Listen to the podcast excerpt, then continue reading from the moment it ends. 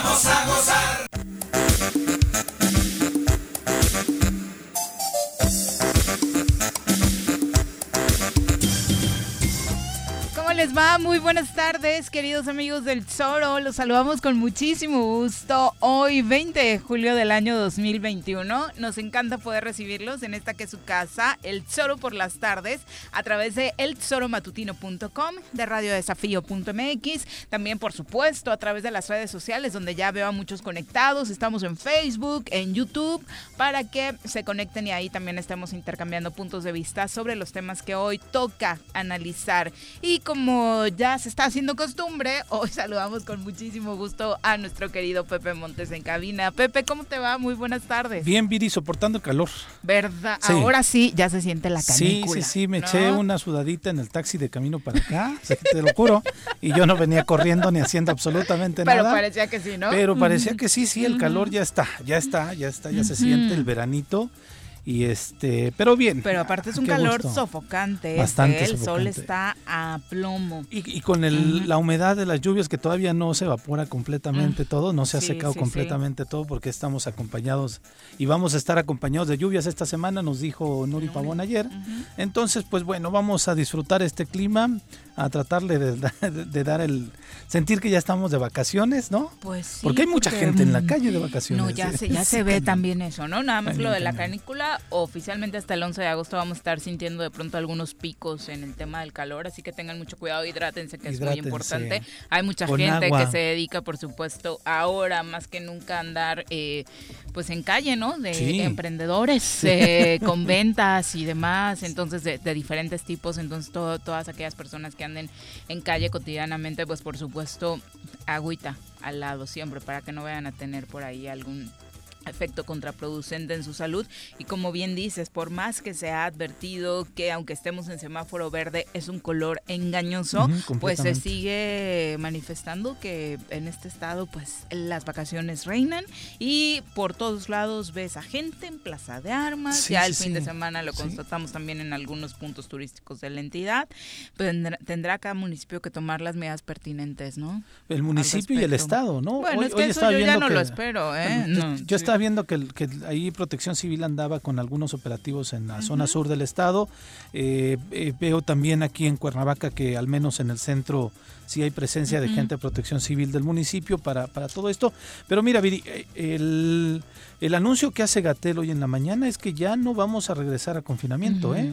O sea, la situación es que... Ya no da la economía mexicana para darnos una oportunidad. y, eso obliga a que, independientemente que critiquemos a la autoridad, a Gatel, al secretario de aquí, Cantú, al secretario de cualquier otra parte de la República del Estado, de los estados de la República, perdón, eh, eh, a pesar de que, digamos, están haciendo mal en el manejo de la pandemia, creo que ya en este momento tiene que caber prudencia en nosotros, tiene que haber responsabilidad también en nosotros mismos y nosotros tenemos que buscarnos la forma de que si tenemos que salir a la calle lo hagamos con todos los cuidados que se, que se nos recomiendan, principalmente el uso de cubrebocas y tratar de evitar lugares de mucha afluencia, ¿no? Entonces, eh, también depende ya en, en gran medida de la voluntad y de la, pues vaya, el adoptar estas, eh, pues esta nueva normalidad a la que estamos nosotros enfrentando y que nosotros mismos nos pongamos nuestros límites. Y que aparte se supone que dentro de esa nueva eh, normalidad ya llevamos un buen rato, ¿no? Al menos un año, porque fue el verano pasado cuando se nos dio luz verde para salir del confinamiento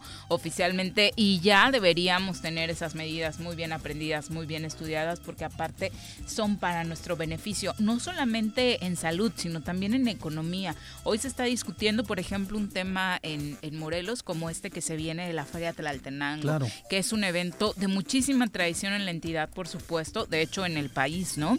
Eh, por la antigüedad que tiene esta feria. Y por un lado tienes a la diócesis de Cuernavaca diciendo, pues estamos en semáforo verde, hay, que, hacerla, ¿no?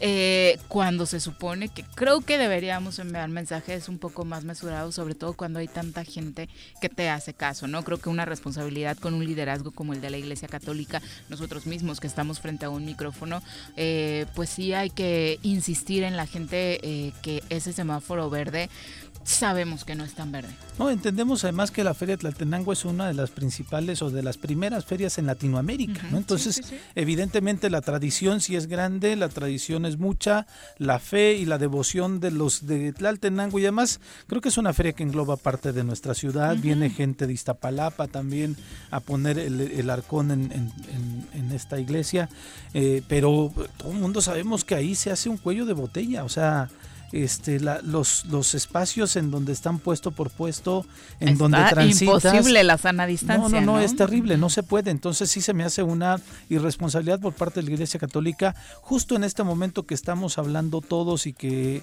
se nos dice de la tercera ola, donde hay una cepa más contagiosa, en donde estamos en un evidente riesgo constante todos los días, pero que evidentemente si vamos a un lugar en donde hay una afluencia de personas importante como sería la Feria Tlaltenango, pues evidentemente podríamos tener un foco de infección terrible y te aumentar casos este en, nuestro estado. ¿Y qué necesidad? Porque además pones en riesgo, hoy por ejemplo el Comité de Contingencia Municipal eh, abordaba este tema en Cuernavaca porque pues obviamente aunque no tiene el comité las facultades de decir no se hace porque no es eh, una autoridad que tenga en estos momentos ese, ese rango, se creó eh, con el fin de dar lineamientos de salud por supuesto, pero bueno sabemos que la economía rebasó y en su momento eh, las facultades del comité se quedaron en recomendaciones, ¿no? Y la recomendación que hace, por supuesto, sería pues evitar hacer no solamente la Feria Tlaltenango, ¿no? Sino cualquier otro evento de ese estilo eh, donde vaya tanta gente.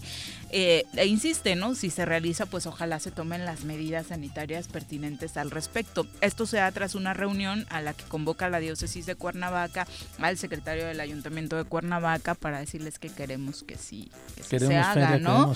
Porque la, la comunidad aparte, ¿no? Sabemos que después de un año eh, como el 2020 en el que se realizó, pues la necesidad económica se entiende, también es fuerte. Vienen comerciantes, como decías, no solamente del Estado, sino de, de los, eh, las entidades vecinas y eso, por supuesto, hace que se eh, vea por ahí ya inminente su realización. Ojalá todos seamos lo suficientemente maduros como para cuidarnos y entender que ir a, bueno, es que recuerdo, de hecho el año pasado todavía estábamos en una fase eh, de color más complicada y aún así la ceremonia religiosa fue multitudinaria. Sí, ¿no? Se realizó.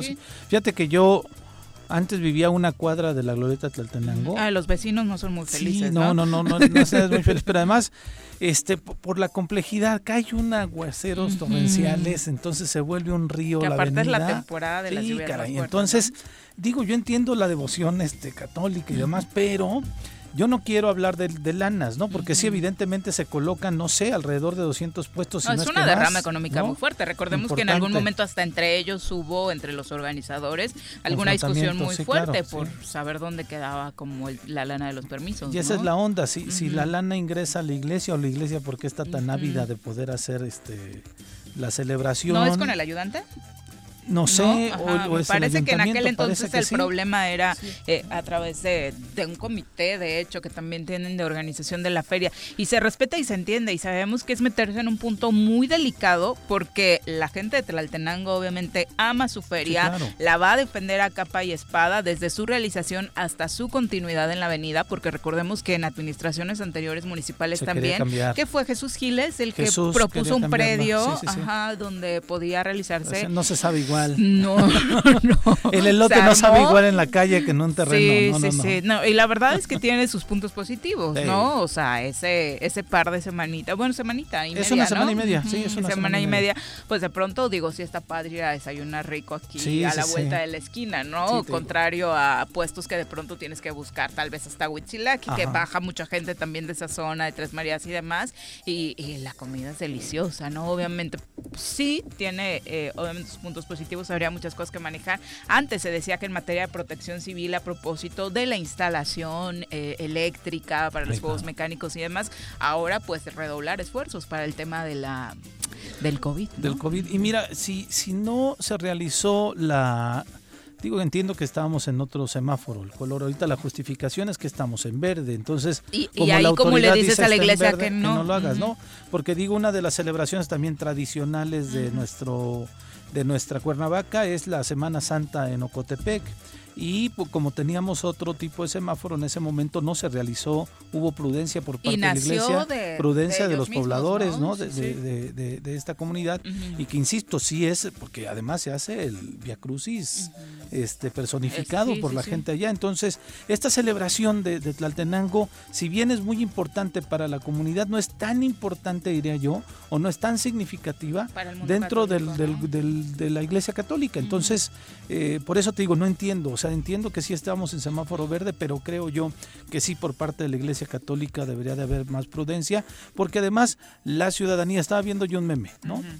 Estamos preocupándonos y estamos en el debate si regresan los niños o no a clases pero los niños y la gente andan en la calle como si estuviéramos en clase. Y los niños van a ir una semana antes de regresar a clases a la Feria del Tenango, si es que se realiza. ¿no? Entonces, son como de los de los escenarios que están en la mesa sobre, sobre esta complicación que estamos viviendo, pero insisto yo, eh, me sorprende mucho que Gatel haya dicho hoy en la mañana, no vamos a regresar a confinamiento, pase lo que pase, cuando estamos viviendo ya eh, la tercera ola que es muy peligrosa. ¿no? Y, eso de nueva cuenta, al igual que el color del semáforo, tiene que ver con el tema económico, 100%. Pero vamos a saludar a quien hoy nos acompaña en comentarios.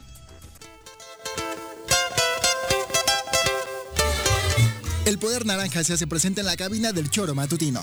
Todos atentos, llegó el momento de sacar la guitarrita y presentar a nuestra colaboradora de hoy, Mirel Martínez.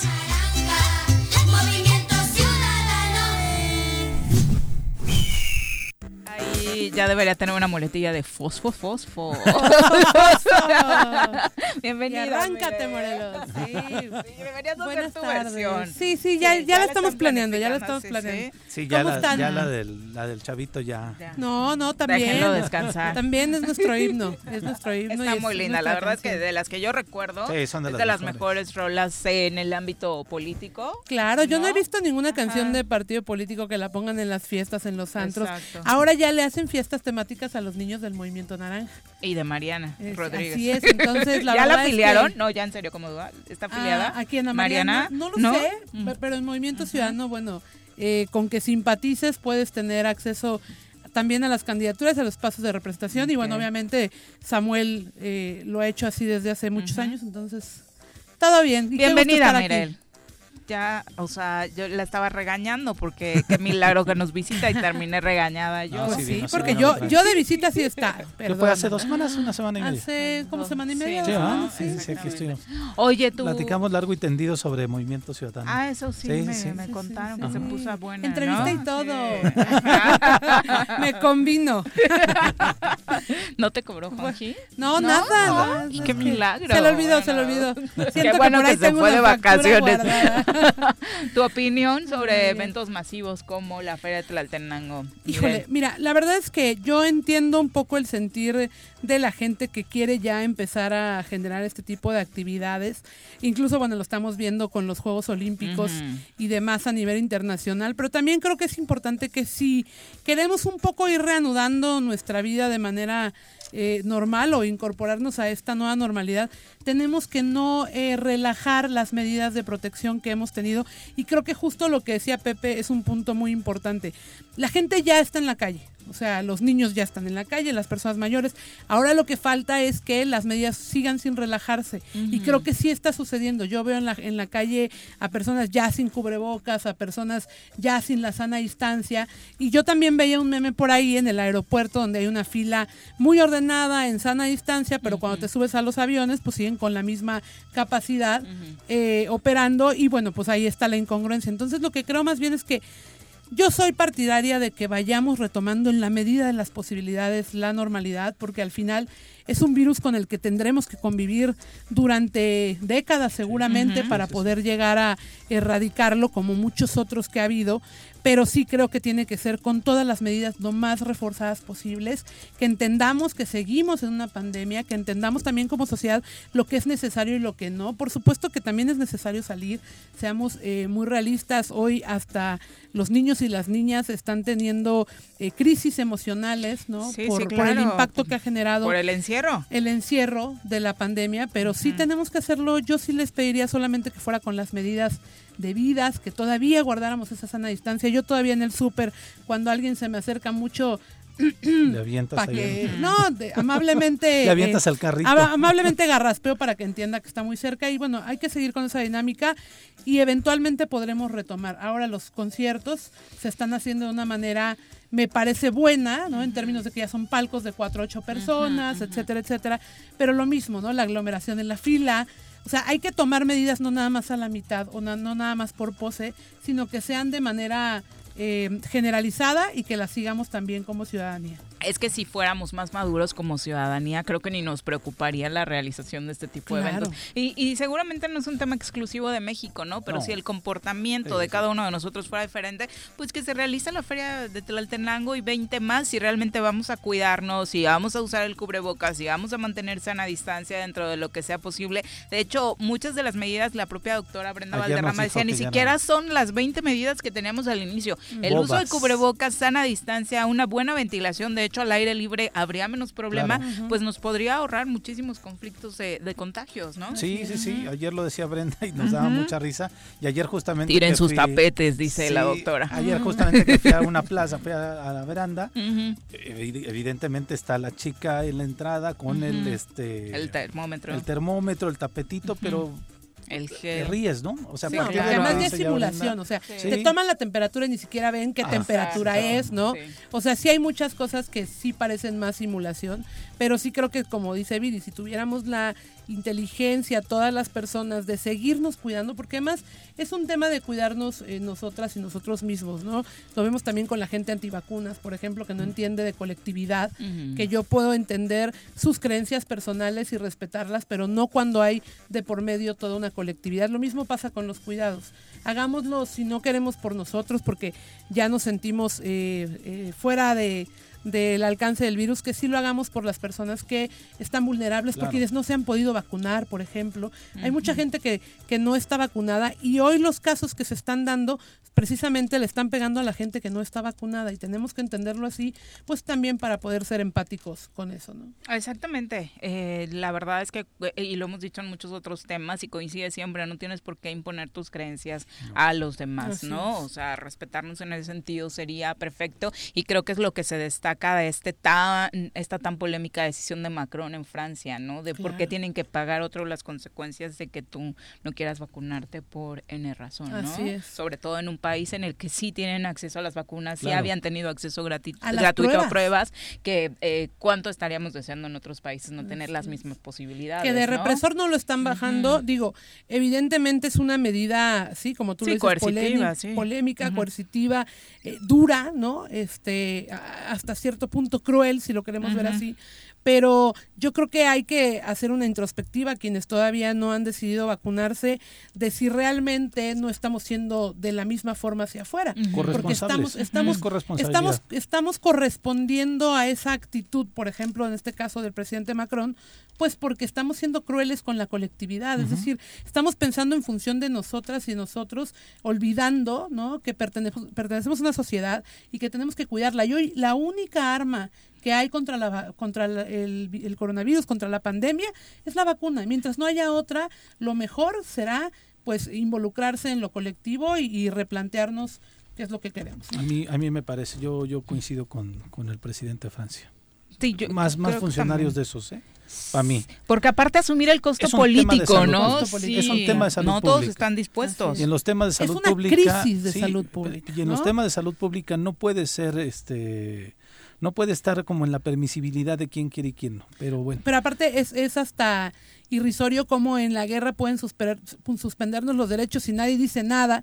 Y en una pandemia, por suspendernos un par de derechos que además eh, solo afectan en lo individual y no en lo colectivo, hacemos todo un drama, ¿no? Entonces Sí, porque creo que al final todos los países sí eh, decretaron emergencia nacional, ¿no? Obviamente, y bajo ese esquema, las leyes mismas de los países bajo una emergencia nacional, pues eh, permiten este tipo de decisiones. En México, por supuesto, la polémica sigue centrándose en torno al número de vacunas disponibles. Ojalá fuera el caso de hay vacunas y no quieren vacunarse.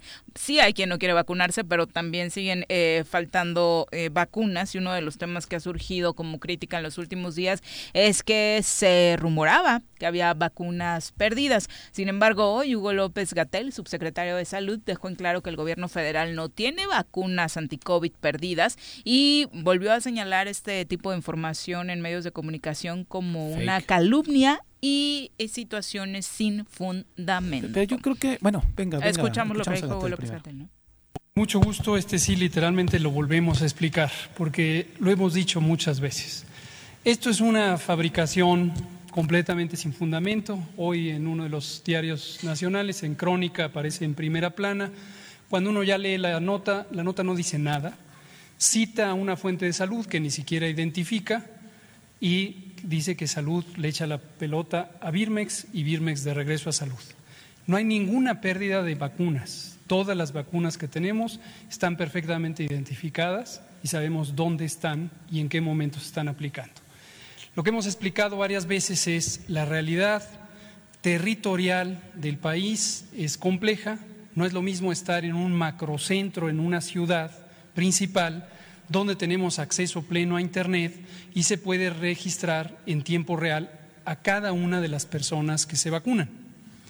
En las zonas suburbanas y más en las zonas rurales, donde la operación eh, de la brigada de vacunación Correcaminos es más difícil, no hay acceso pleno a Internet y los registros nominales se desfasan, no se hacen en tiempo real.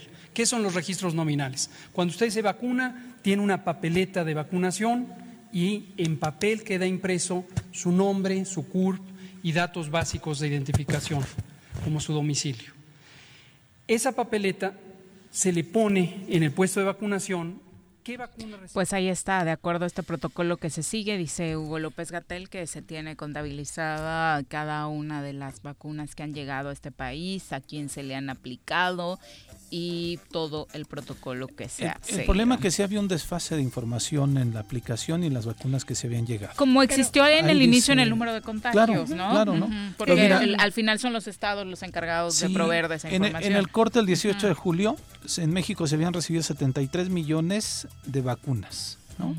Entre las vacunas de Pfizer, AstraZeneca, Sinovac, Sputnik, eh, la CanSino, la Johnson Johnson pero el 17 de junio lo que se tenía reportado es que se habían aplicado 54 millones de vacunas. O sea, se había un desfase. Sí, habían Entraron más y hay 19 mil vacunas que no se sabían lo que hizo, eh, eh, porque además la, investigación la empieza a hacer el grupo Imagen el viernes de la semana pasada y justamente decían en dónde están esas 19 vacunas. No decían que se perdieron. Piden y solicitan información a la Secretaría de Seguridad de, Salud perdón, del país y la Secretaría de Salud dice que Birmex es la encargada de distribuir estas vacunas. Y cuando responde a Birmex, este, van, solicitan información a Birmex, Birmex responde que ellos ya las entregaron, entonces no saben exactamente dónde están. Entonces seguramente están las vacunas en algún este en algún almacén están almacenadas. o están en el proceso de la de la de la vacunación. Explicaba más adelante en el audio López Gatel que obviamente la realidad de, territorial del país es muy compleja, que de un macrocentro la vacunación termina, tienen los datos en dos minutos, pero de las zonas urbanas o rurales, pues de pronto se tarda muchísimo más porque no hay acceso a internet, los cómputos de cada vacuna no llegan inmediatamente y hay este desfase del que hablabas. Sí, claro, hay un desfase de, los números, pero, lo podrían haber informado cuando lo pide el medio de comunicación o sea, ¿para qué Estaba mejor esa nota que la de Crónica, porque a la de Crónica sí le metió. Pero a mí no me parece Que, sea, que sea solamente el tema del desfase. Por supuesto que hay un desfase en la eh, información respecto de la aplicación y la distribución, pero sí hay eh, vacunas almacenadas, no está mal, es decir, evidentemente la geografía del país impide que se distribuyan igual a un lugar cercano al centro del país que a los lugares eh, más lejanos y por supuesto eh, rurales o de caminos eh, complicados. Pero la realidad es que hay, hay había en ese entonces 19 millones, hoy al parecer son 7 millones los que siguen desfasados, los que todavía no se encuentran. Lo que sí es un poco preocupante es que haya mucha gente de la 4T hablando de la relación que podrían tener los centros eh, donde se van a llevar a cabo la, eh, la consulta con la posibilidad de generar algo con el tema de vacunación, es decir, de politizar la vacuna, porque sí hay, pero ya lo habían dicho también hay un excedente, pero sí hay un excedente de vacuna, o sea, esa es la realidad. Pero, digo excedente y no, me refiero a hay, hay vacunas. Pero ¿cómo sería la utilización de eso en el tema de la consulta? Así, así llevas a la gente va a haber una, va a haber, o sea, tan simple como yo no quiero ir a la consulta, pero sí me quiero vacunar. Pero Entonces es que puedo llegar al centro No, no lo sabemos. A mí me parece, y lo he leído de muchas fuentes cercanas a el presidente y a la 4T, que proponen de manera hasta cierto punto eh, infantil o no sé cómo decirlo, pero de una manera sutil, Si participas en la encuesta, eh, tienes un incentivo para que La logística, que la logística de la encuesta podría servir para eh, eh, llevar a cabo logísticas de vacunación, es decir, tener mayores puntos de vacunación.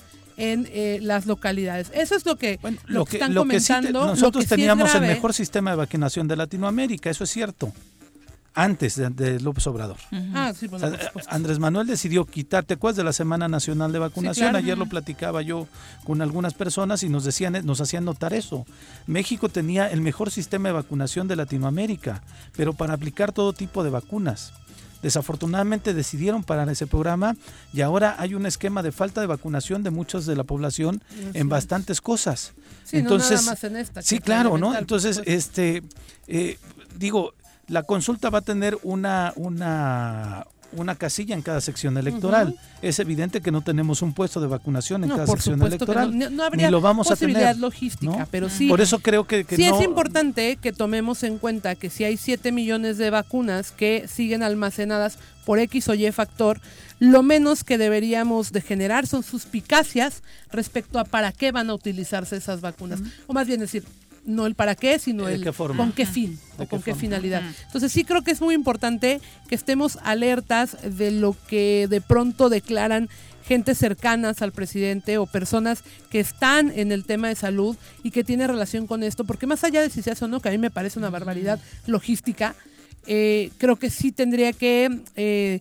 dársele un giro a la vacuna de lo que realmente es, que es solucionar una crisis de salud que hay en el país, como en todo el mundo, sin eh, politizarla de ninguna manera. Y creo que incluso este tipo de cuestiones entre medios de comunicación y el gobierno, lo que tú decías claramente, sigue siendo politizar, sigue siendo no generar la información adecuada para que los medios informen de manera adecuada porque les conviene eh, declarar fake news constantemente, porque les conviene deslegitimar lo que hacen los medios de comunicación, por supuesto. Porque el medio si no le dieron la, a la fuente. por eso. Sí, claro, el medio acudió a la fuente y no se la dieron.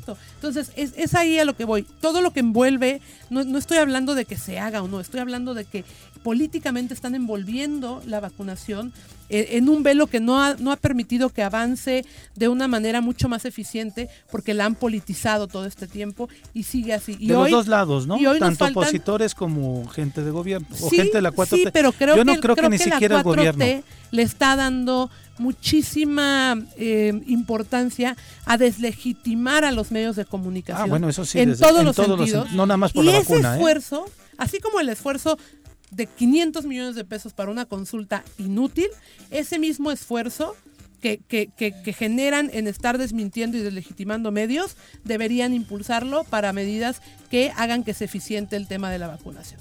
O sea, volvemos a lo mismo, se desgastan más en lo político, las mañaneras duran N cantidad de horas para resolver desde ahí gobierna Andrés ni un solo tema. Desde ahí gobierna. ¿No? Para golpetear, para desmentir. Eso no hace. Ahí genera agenda, no, no, ¿eh? por supuesto, pero, pero eh, es una agenda mediática no resuelve los temas coyunturales del país. O sea, una, una rueda de prensa. Bueno, como ejercicio de transparencia a mí me parece positivo, sinceramente. O sea, si hay algo, a mí tampoco me encanta el formato tan largo de dos horas. Pero o sea, que el presidente le. ¿Cuánto tiempo, claro, ¿no? ¿cuánto tiempo le dedica a Cuando te llevaba tu abuelita fuerza. ¿Cuánto tiempo le dedica a transparentar? ¿Y cuánto tiempo le dedica a desmentir y deslegitimar? claro.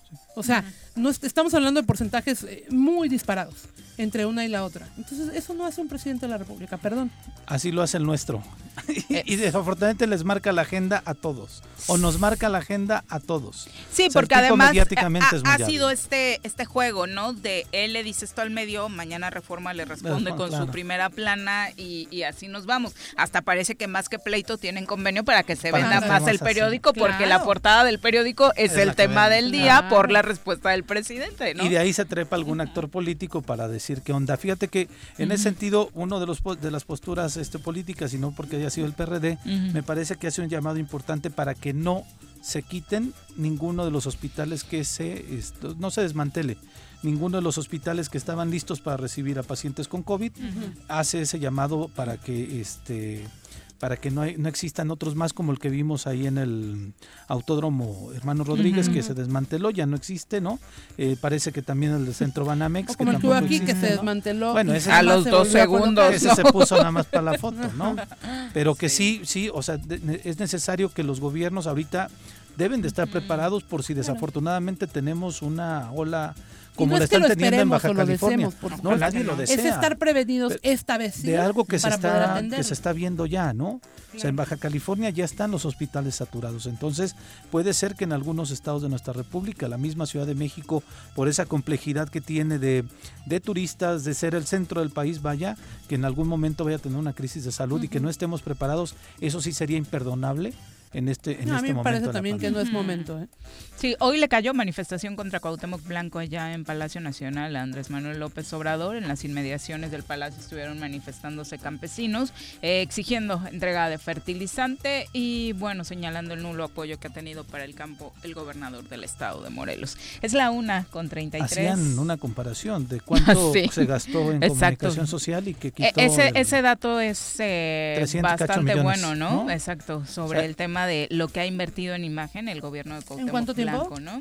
En lo que lleva, ¿no? Buena pregunta, buena pregunta. Tendremos que valorarlo. Sí, antes de igual y solamente es el último año, ¿no? Sí, no, si es el último año, bueno. sí. sí, antes de irnos a corte te digo una buena. Bueno, para las feministas. ¿Sí hay una buena? Sí. A ver, nada más el dato. Cuauhtémoc Blanco dice una de las lonas, destinó 322 millones de pesos a su imagen y canceló el subsidio a fertilizantes para los campesinos. Me parece que es dato del año pasado. Sí, sí, sí. O sea, de un solo año. Sí, claro. Sí, sí, sí. Pero bueno.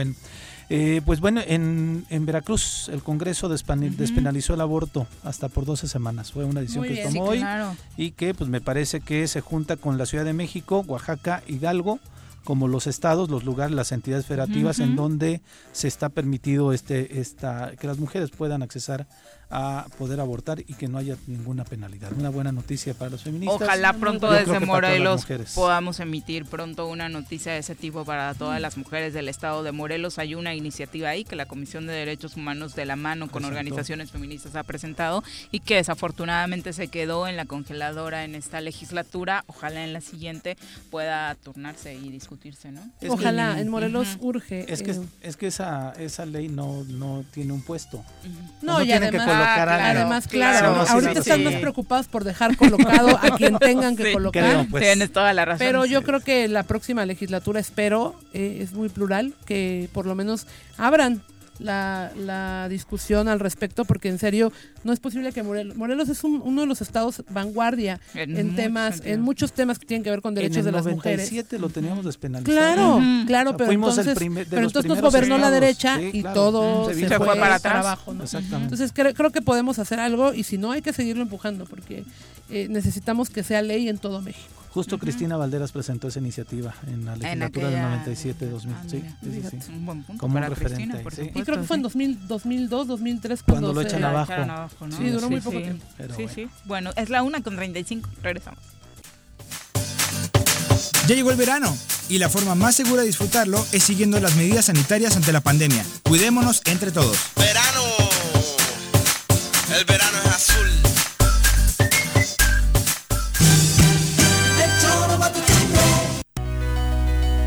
En Morelos las y los diputados están cumpliéndole a la ciudadanía. Aplicamos políticas de austeridad y racionalidad del gasto y ya logramos saldar la deuda de 82 millones de pesos que nos heredó la legislatura anterior. Con acciones responsables, Morelos avanza. 54 legislatura.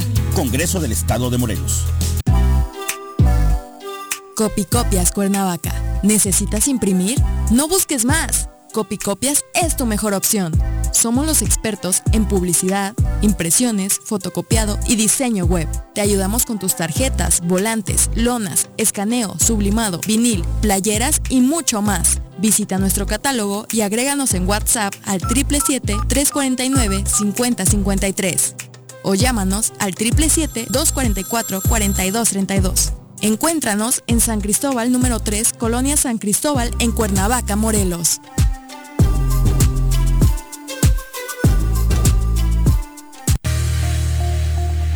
En Jutepec es indispensable continuar con las normas básicas de la buena higiene. Lava periódicamente las manos. Evita tocarte los ojos, nariz y boca. Al toser o estornudar, cubre la boca y nariz con el codo flexionado. Limpia y desinfecta frecuentemente las superficies. Es tarea de todos combatir al COVID-19. Cafetería, tienda y restaurante, punto sano Contamos con comida vegana y vegetariana, porque nos preocupamos por tu salud. Ven y conoce nuestros productos orgánicos y suplementos alimenticios, al interior de Plaza Andrómeda, local 19, en calle Pericón, Lomas de la Selva. Contáctanos al 372-3514 o búscanos en Facebook como Punto Sano Cuernavaca.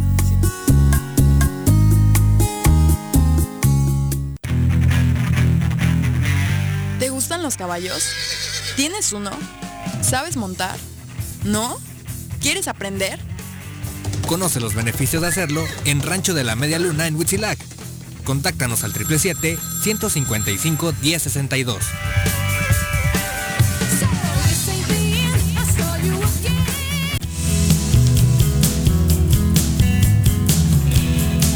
Nos encontramos en la casa de todos los ayalenses. El gobierno municipal 2019-2021 que encabeza el ingeniero Isaac Pimentel Mejía a través de la jefatura del impuesto predial te invita a regularizarte con el pago de tu impuesto predial. Te invitamos a que aproveches los descuentos sobre recargos, como son el 100% de descuento en el mes de julio, el 80% de descuento en el mes de agosto y el 50% de descuento en el mes de septiembre. No puedes dejar pasar esta gran oportunidad.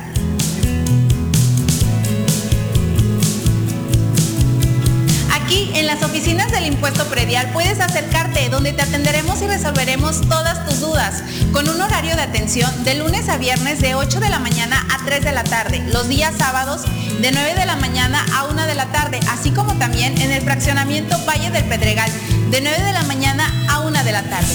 Recuerda que con tu contribución Ayala seguirá teniendo más obras y mejores servicios para ti y tu familia.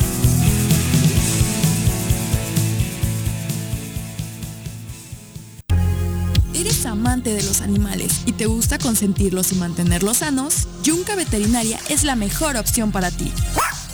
Contamos con servicios de estética y veterinaria canina y felina. Y además atendemos mascotas exóticas como aves y reptiles. Las mascotas son parte de nuestra familia. Es por eso que en Yunca los atenderemos como tal. Contáctanos al 777-179-8571 o visítanos en Avenida Cuauhtémoc, número 53, en Plaza Los Amates, Colonia Quintas Marta.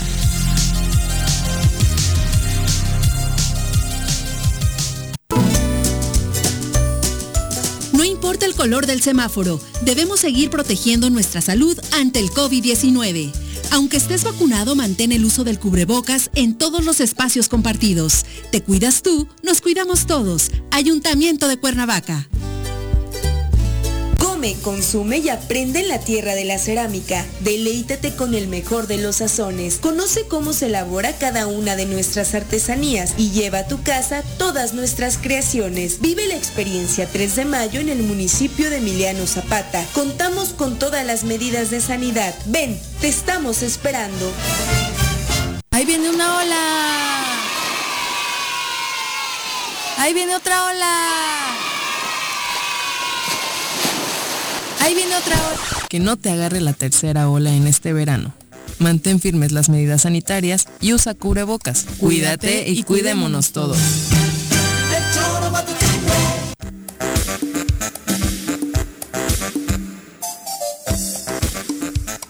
Gracias por continuar con nosotros. Por supuesto, queremos enviar nuestro más sentido pésame a familiares y amigos de la alcaldesa de Mazatepec, Trinidad Pérez, eh, la maestra Trini, como cariñosamente se le conocía, quien desafortunadamente, bueno, esta mañana conocimos muy temprano. Sí, muy temprano su deceso. Parece que ya se había retirado incluso de la actividad pública. Había debido tenido a, a lo largo del trienio varias complicaciones de salud, ¿no? Sí, no, no tengo claro exactamente cuál fue la causa. No fue COVID. No fue COVID, eso sí queda claro. Exacto. Pero sí, desafortunadamente por la mañana nos enteramos eh, y las muestras de cariño de mucha gente, ¿no? De la vida pública, de periodistas, este, hacia la familia y pues evidentemente que de pronto en el mundo político no es tan común no que alguien en funciones eh, digo salvo algunos otros intereses pues logre porque se nota la diferencia en los comentarios algunos que son solo por protocolo y, y, algunos como están surgiendo en este caso que parecen ser sí de, de, verdadero aprecio no sí, la conocían bien entonces se nota que pues evidentemente la maestra gozaba de un gran afecto de la misma gente Mazatepec y, y, de que, que incluso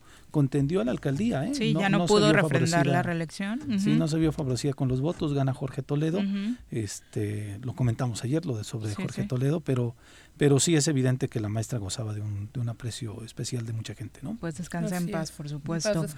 y siendo la una con 42, vamos a saludar a través de la línea telefónica a Griselda Hurtado, quien, eh, como ustedes saben, es representante de la Canirac Delegación Morelos. Y por supuesto, siempre es un gusto recibir en este espacio. Gris, ¿cómo te va? Muy buenas tardes.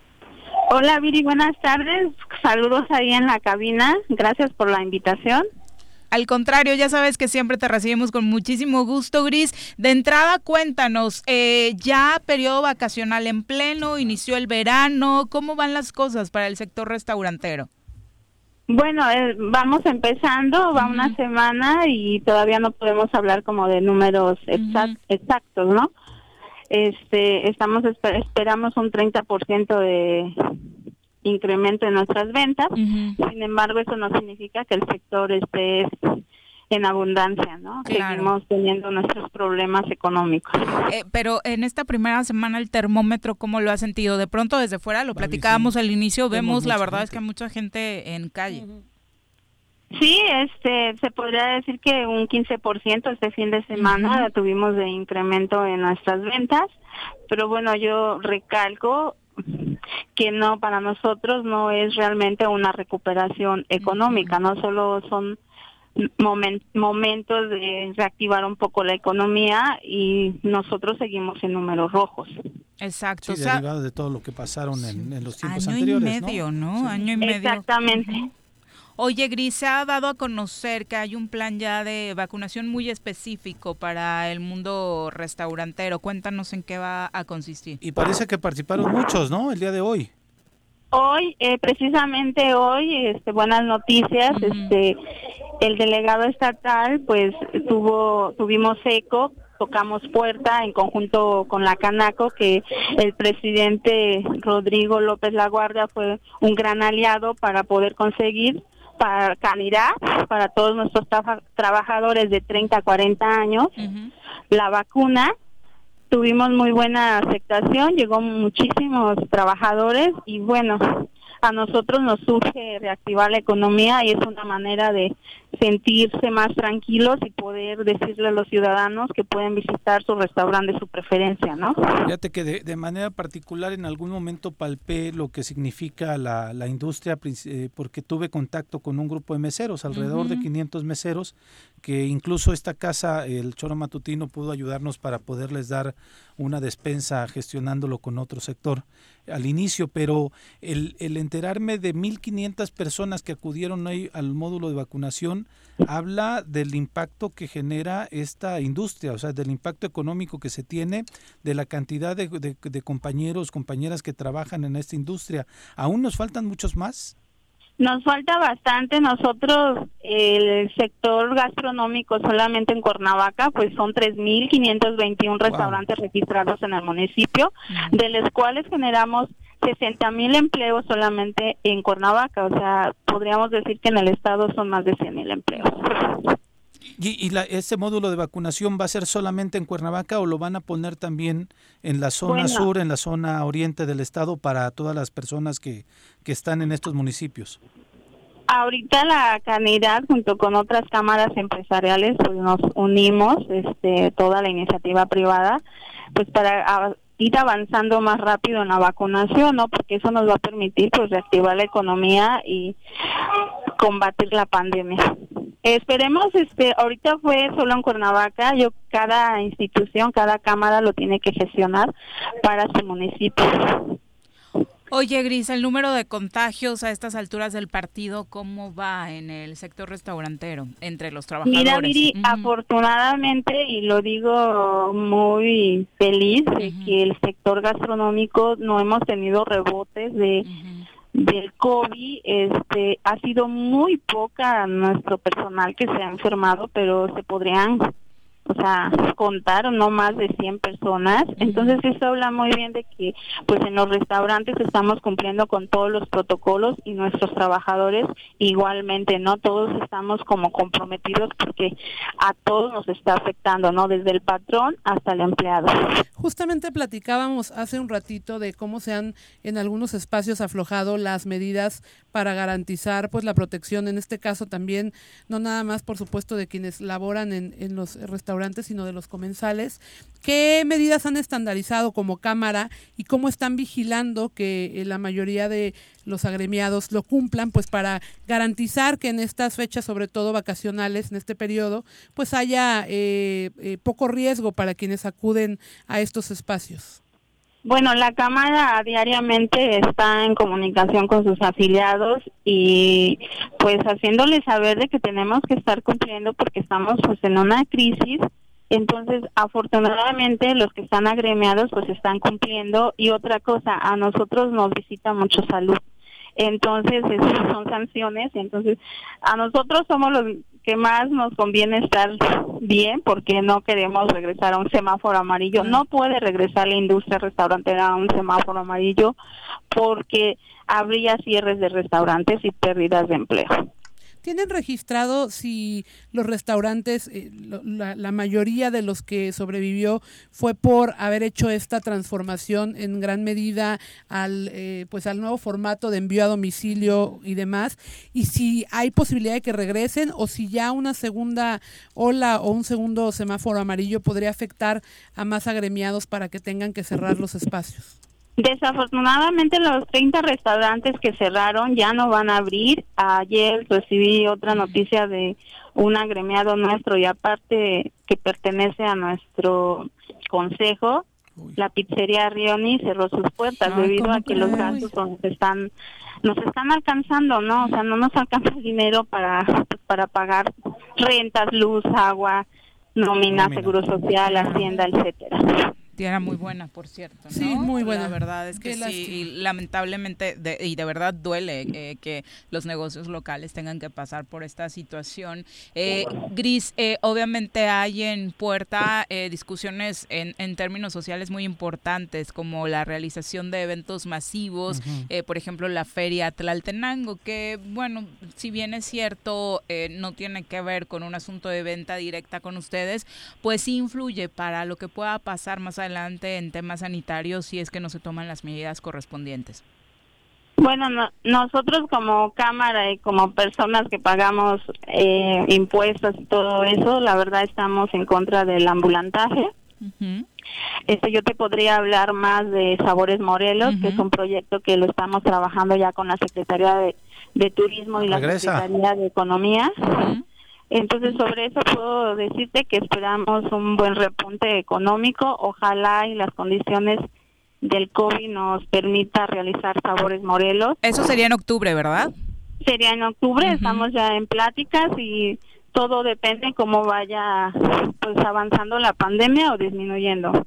Pero estamos muy esperanzados en que las autoridades pues, nos van a apoyar. Claro, y ojalá sea disminuyendo precisamente, ¿no? Sí, Gris, perdón, regresando al tema de la vacunación, ¿el módulo en Cuernavaca va a seguir otro día más? Este, ¿Cómo va a estar funcionando o solamente era el día de hoy? Fue el día de hoy, 1.500 empleados. Este, será la segunda dosis en los parámetros que lo indica salud. Y va a haber más este más campañas que en el transcurso de 20 días o 15 días estaremos dando ya las noticias y los links para que se registren este, los trabajadores. Tienen que ser forzosamente trabajadores, meseros o vaya que estén dentro de este gremio, dentro de esta cámara. Sí, tiene e, es abierto para el sector gastronómico, ¿eh? no no importa que no esté en la calidad. O sea, si ah, alguien que tiene un restaurante, por ejemplo, y no está afiliado, puede este, registrarse. No importa, es bienvenido y es es abierto solamente para la industria restaurantera. Ah, perfecto, esa es una buena noticia. Muchas gracias, Gris, por la comunicación. Gracias a ustedes, buenas tardes. Un abrazo. Mira que sí era bueno hablar con ella porque este pues no sabíamos ¿no? exactamente para quién era dirigido, si nada más para los de la Cámara, qué bueno que le están haciendo. Sí, siempre se aplaude ese tipo de visiones. los trabajadores y las trabajadoras, que creo que son de alguna manera, no, no, voy a, no lo voy a comparar, pero están en, en la otra primera línea, ¿no? En donde están atendiendo y sobre todo si queremos que el semáforo verde continúe, pues son la gente a la que tenemos que tener eh, también protegida.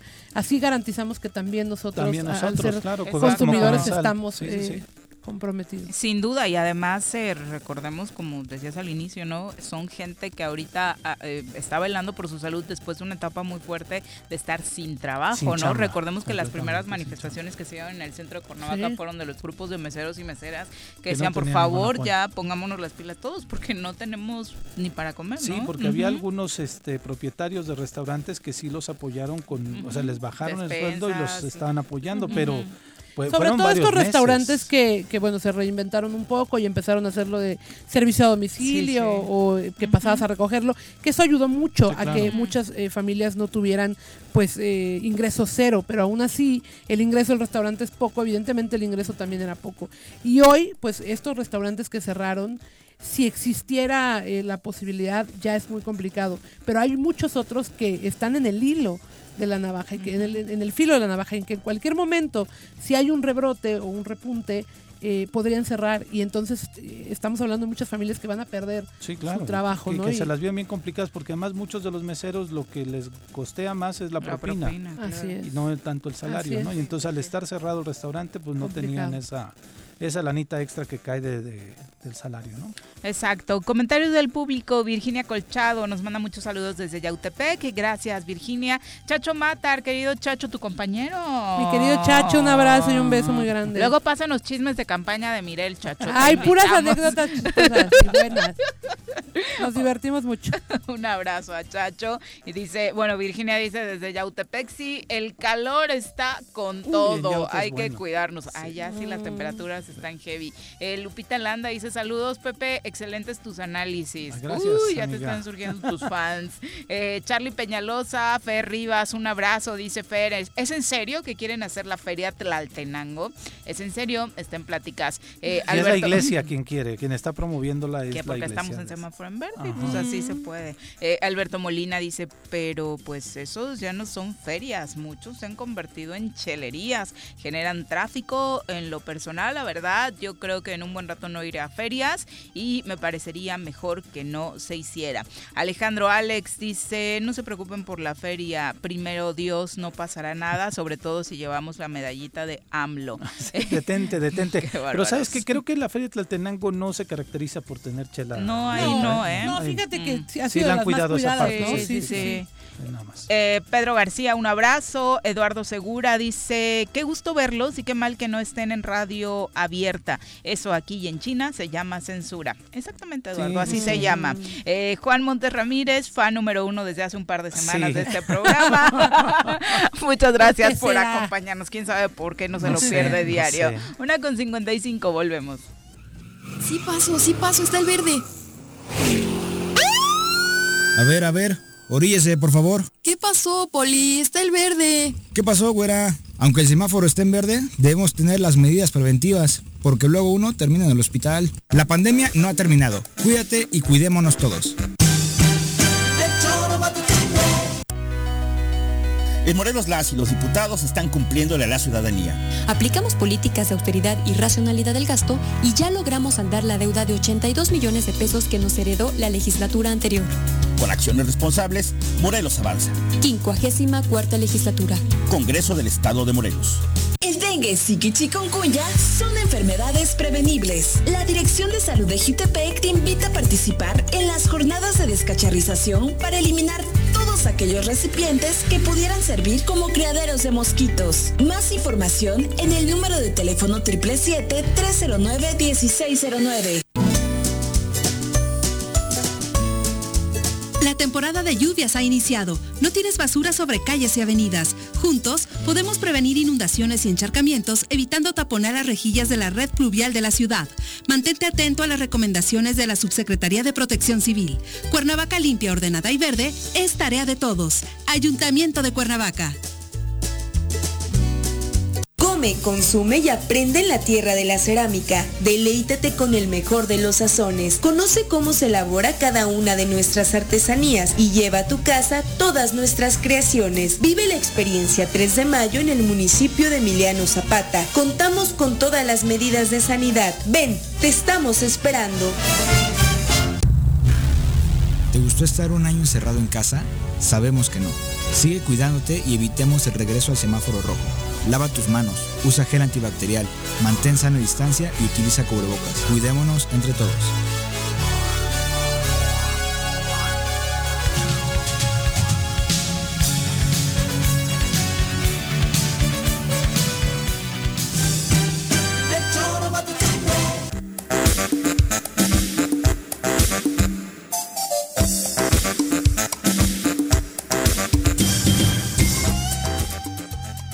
Clase de hoy de comunicaciones y transportes, cortesía de Mirel Martínez, nos va a explicar qué es el TUA. ¿Qué es el TUA? Es un impuesto que se cobra por el uso de las instalaciones de los aeropuertos. Por favor, cuando vayan a hacer ahora ya se cobra parte, de boletos, vean que, el, que les hagan el cargo directo cuando hacen la compra, porque si no, no los van a dejar abordar hasta que paguen. te la puede hacer directo el cargo. Es que, es que sí da la opción, yo no la vi, entonces yo le di pagar con, con la opción generosa que me había puesto la aerolínea. Y sí es un, es un cargo, eh, son 500 pesos por persona del Aeropuerto Internacional de la Ciudad de México y depende del otro aeropuerto al que lleguen será el coste. Entonces mejor es tarifa tenerlo. Única tarifa única aeroportuaria, así es.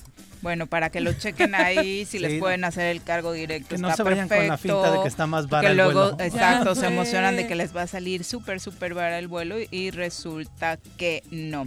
Bueno, vamos a saludar con muchísimo gusto a Andrea Gordillo, eh, quien hasta hace unos días había sido declarada como ganadora de uno de los distritos locales en Morelos tras la elección de junio.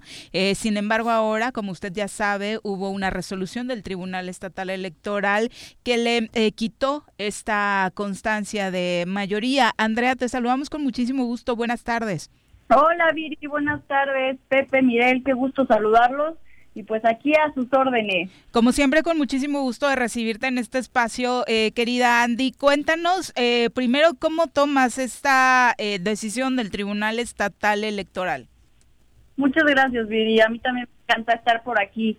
Pues mira, muy respetuosa. Yo creo que los magistrados han expresado su resolución misma que es parte de un proceso contencioso electoral.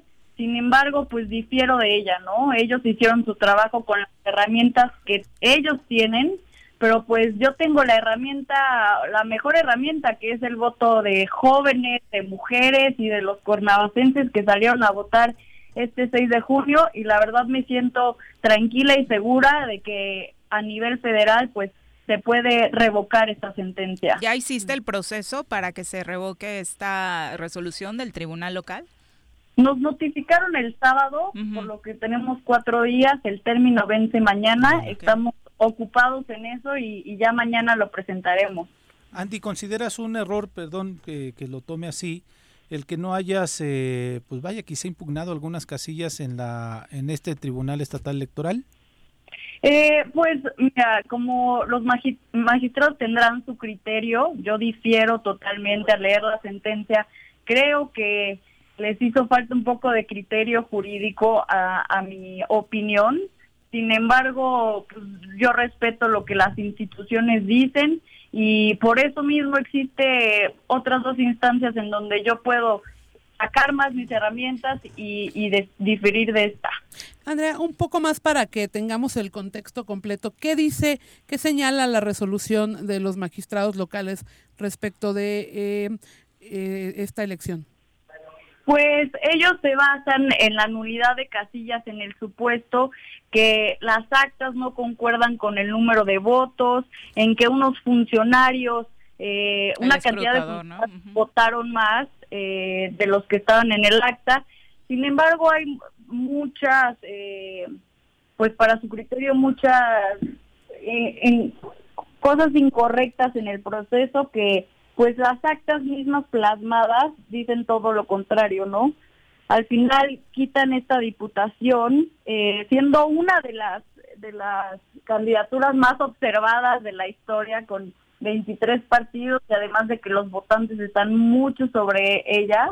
Eh, y eso fue su criterio, más que nada, la nulidad de las casillas por, por ese criterio de las actas y de los números la primera vez que platicamos contigo para felicitarte porque habías recibido tu constancia en mayoría, bueno, ya sabíamos que había eh, una impugnación al respecto y te decías confiada porque el equipo que te acompaña, eh, bueno, conoce el tema y sientes un, un buen respaldo jurídico. ¿Te sigues sintiendo así? Mm, totalmente, no solamente jurídico, sino también de los ciudadanos. No saben cuántos mensajes he recibido de apoyos en las redes sociales, en, en, mis, en mi WhatsApp y la verdad eso lo agradezco muchísimo. Creo que mis abogados o nuestros abogados están encargando de lo que sigue y estoy muy confiada que la sala regional nos va a favorecer. ¿Están unidos los dos partidos que te, que te postularon en la, defensa? Ah, Así es, vamos a, a, presentar apelación tanto por Acción Nacional y por el Partido Socialdemócrata y además mi JDC como tercera. Ah, muy bien. Oye, Andy, eh, obviamente hay muchas lecturas tras la decisión tomada eh, por el Tribunal Estatal Electoral. Algunos, por supuesto, eh, en el análisis político que se hace, incluso han señalado de que, bueno, eh, quitar a, una diputada del PAN, que sería una oposición por el número de, una oposición fuerte por el número de candidatos que iban a conformar ese grupo parlamentario, pues podría favorecer al gobernador, sobre todo por las diputadas que entran vía pluri tras esta decisión. Eh, eh, ¿Tu lectura también está encaminada a una situación de este tipo? Así es, cada quien, cada ciudadano y, funcionario tiene su lectura, tanto política como jurídica. Sin embargo, yo creo en la ley, me apego a ella como, como abogada y como ciudadana, y eso es lo que estamos haciendo, ¿no? Antes que nada, eh, pues yo me, me decidí eh, como candidata porque quiero y me mueve la paz, la tranquilidad y el desarrollo de Morelos y sigo en esa línea, apegada siempre a la ley y confiada en que las instituciones van a llegar al mejor acuerdo para, para favorecernos particularmente en este grupo parlamentario que estaba eh, conformado y que incluso había reunido eh, del PAN, estas dos bajas, las de Miriam y tú, supongo que pegaron fuertes. Así es, la verdad, Eh, pues más que preocupados, ya estamos ocupados. Como les digo y como saben, hay todavía dos instancias más, la sala regional y la sala superior. Y bueno, las instituciones federales ya tomarán la decisión eh, adecuada y la, la, última palabra, ¿no? Porque esto no se acaba hasta que se acaba, como dirían por allá.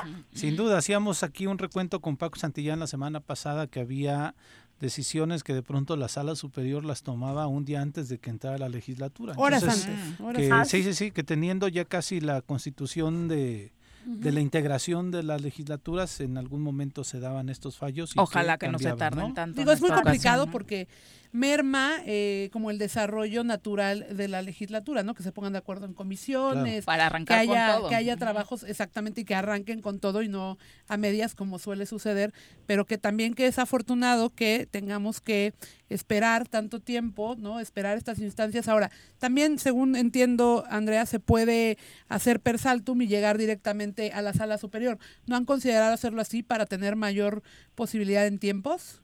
No, de hecho creo que es importante que pase por la sala regional, por lo mismo, porque si, somos, eh, bueno, yo estoy confiada en que los votos en las urnas nos favorecieron, no en la mesa, y eso es lo que va a entender la sala regional. Estoy muy segura por eh, el tema de cómo viene la apelación ahora y mi JDC, además de leyendo la, la sentencia actual. Eh, y creo que es importante que pase por, pase por la sala regional porque de ahí igual está en el supuesto de que ya no pueda pasar en la superior, en dado caso, ¿no? Entonces, pues vamos a respetar a las instituciones, así como dicen, si es un proceso tedioso, hay que mantenernos ecuánimes y, y pues ahora sí que confiando en que el voto en las urnas nos favorecieron, fueron muchos jóvenes ciudadanos en que salieron a votar y creo que eso es lo que se debe de respetar. Nada más para contextualizar, el JDC es el juicio para la protección de los derechos políticos electorales del ciudadano, ¿no? Exactamente. Que es el que haría Andy directamente. Andy, muchas gracias por la comunicación. Muy buenas tardes. Muchas gracias a ustedes. Les mando un saludo efectuoso y seguramente nos vemos pronto. Esperamos que sí. Un abrazo. Buen día. Son las dos con seis. Antes de irnos a nuestra siguiente pausa, Lupita Ramírez, eh, también no la conozco, ¿Ah, manda saludos, ¿no? Muchas gracias. Desde la colonia Antonio Varona. Eh, el profesor Posas, querido profe Arnaldo Posas, un abrazo. Eh, muchas gracias por acompañarnos. Y Juan Montes dice, dos semanas y yo escuchándolos más rato me difaman terrible. tan constante no, tan uh. constante no. Son las dos con siete, volvemos. Ahí viene una ola. Ahí viene otra ola. Ahí viene otra ola. Que no te agarre la tercera ola en este verano. Mantén firmes las medidas sanitarias y usa cubrebocas. Cuídate y cuidémonos todos. En Morelos las y los diputados están cumpliéndole a la ciudadanía. Aplicamos políticas de austeridad y racionalidad del gasto y ya logramos saldar la deuda de 82 millones de pesos que nos heredó la legislatura anterior. Con acciones responsables, Morelos avanza. 54 legislatura. Congreso del Estado de Morelos. En Jutepec estás sola. Trabajamos para prevenir, sancionar y erradicar la violencia contra las mujeres. En la instancia municipal de la mujer te apoyamos y orientamos. Estamos ubicados en calle Canoas número 19 en la colonia Paraíso. Más información en el número de teléfono 777-320-3030. Cafetería, tienda y restaurante Punto Sano Contamos con comida vegana y vegetariana, porque nos preocupamos por tu salud. Ven y conoce nuestros productos orgánicos y suplementos alimenticios, al interior de Plaza Andrómeda, local 19, en calle Pericón, Lomas de la Selva. Contáctanos al 372-3514 o búscanos en Facebook como Punto Sano Cuernavaca.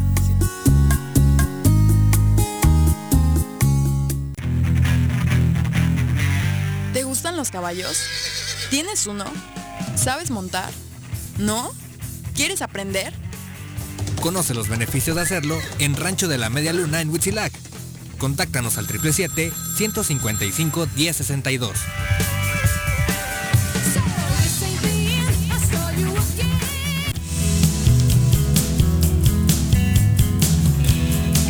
Encontramos en la casa de todos los ayalenses. El gobierno municipal 2019-2021 que encabeza el ingeniero Isaac Pimentel Mejía a través de la jefatura del impuesto predial te invita a regularizarte con el pago de tu impuesto predial. Te invitamos a que aprovechen los descuentos sobre recargos, como son el 100% de descuento en el mes de julio, el 80% de descuento en el mes de agosto y el 50% de descuento en el mes de septiembre. No puedes dejar pasar esta gran oportunidad.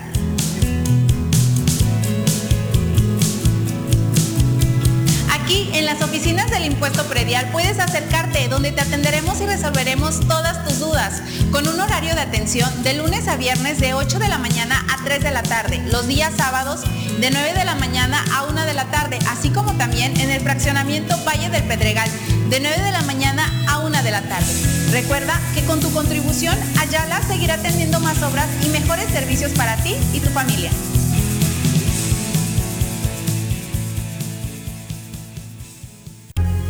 ¿Eres amante de los animales y te gusta consentirlos y mantenerlos sanos? Yunca Veterinaria es la mejor opción para ti. Contamos con servicios de estética y veterinaria canina y felina. Y además atendemos mascotas exóticas como aves y reptiles. Las mascotas son parte de nuestra familia. Es por eso que en Yunca los atenderemos como tal. Contáctanos al 777-179-8571 o visítanos en Avenida Cuauhtémoc número 53 en Plaza Los Amates, Colonia Quintas Marta.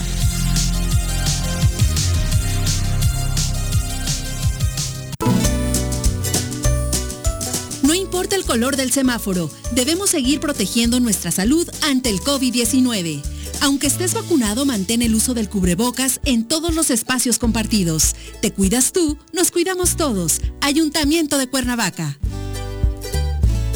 Come, consume y aprende en la tierra de la cerámica. Deleítate con el mejor de los sazones. Conoce cómo se elabora cada una de nuestras artesanías y lleva a tu casa todas nuestras creaciones. Vive la experiencia 3 de mayo en el municipio de Emiliano Zapata. Contamos con todas las medidas de sanidad. Ven, te estamos esperando. Ya llegó el verano y la forma más segura de disfrutarlo es siguiendo las medidas sanitarias ante la pandemia. Cuidémonos entre todos. Verano. El verano es azul.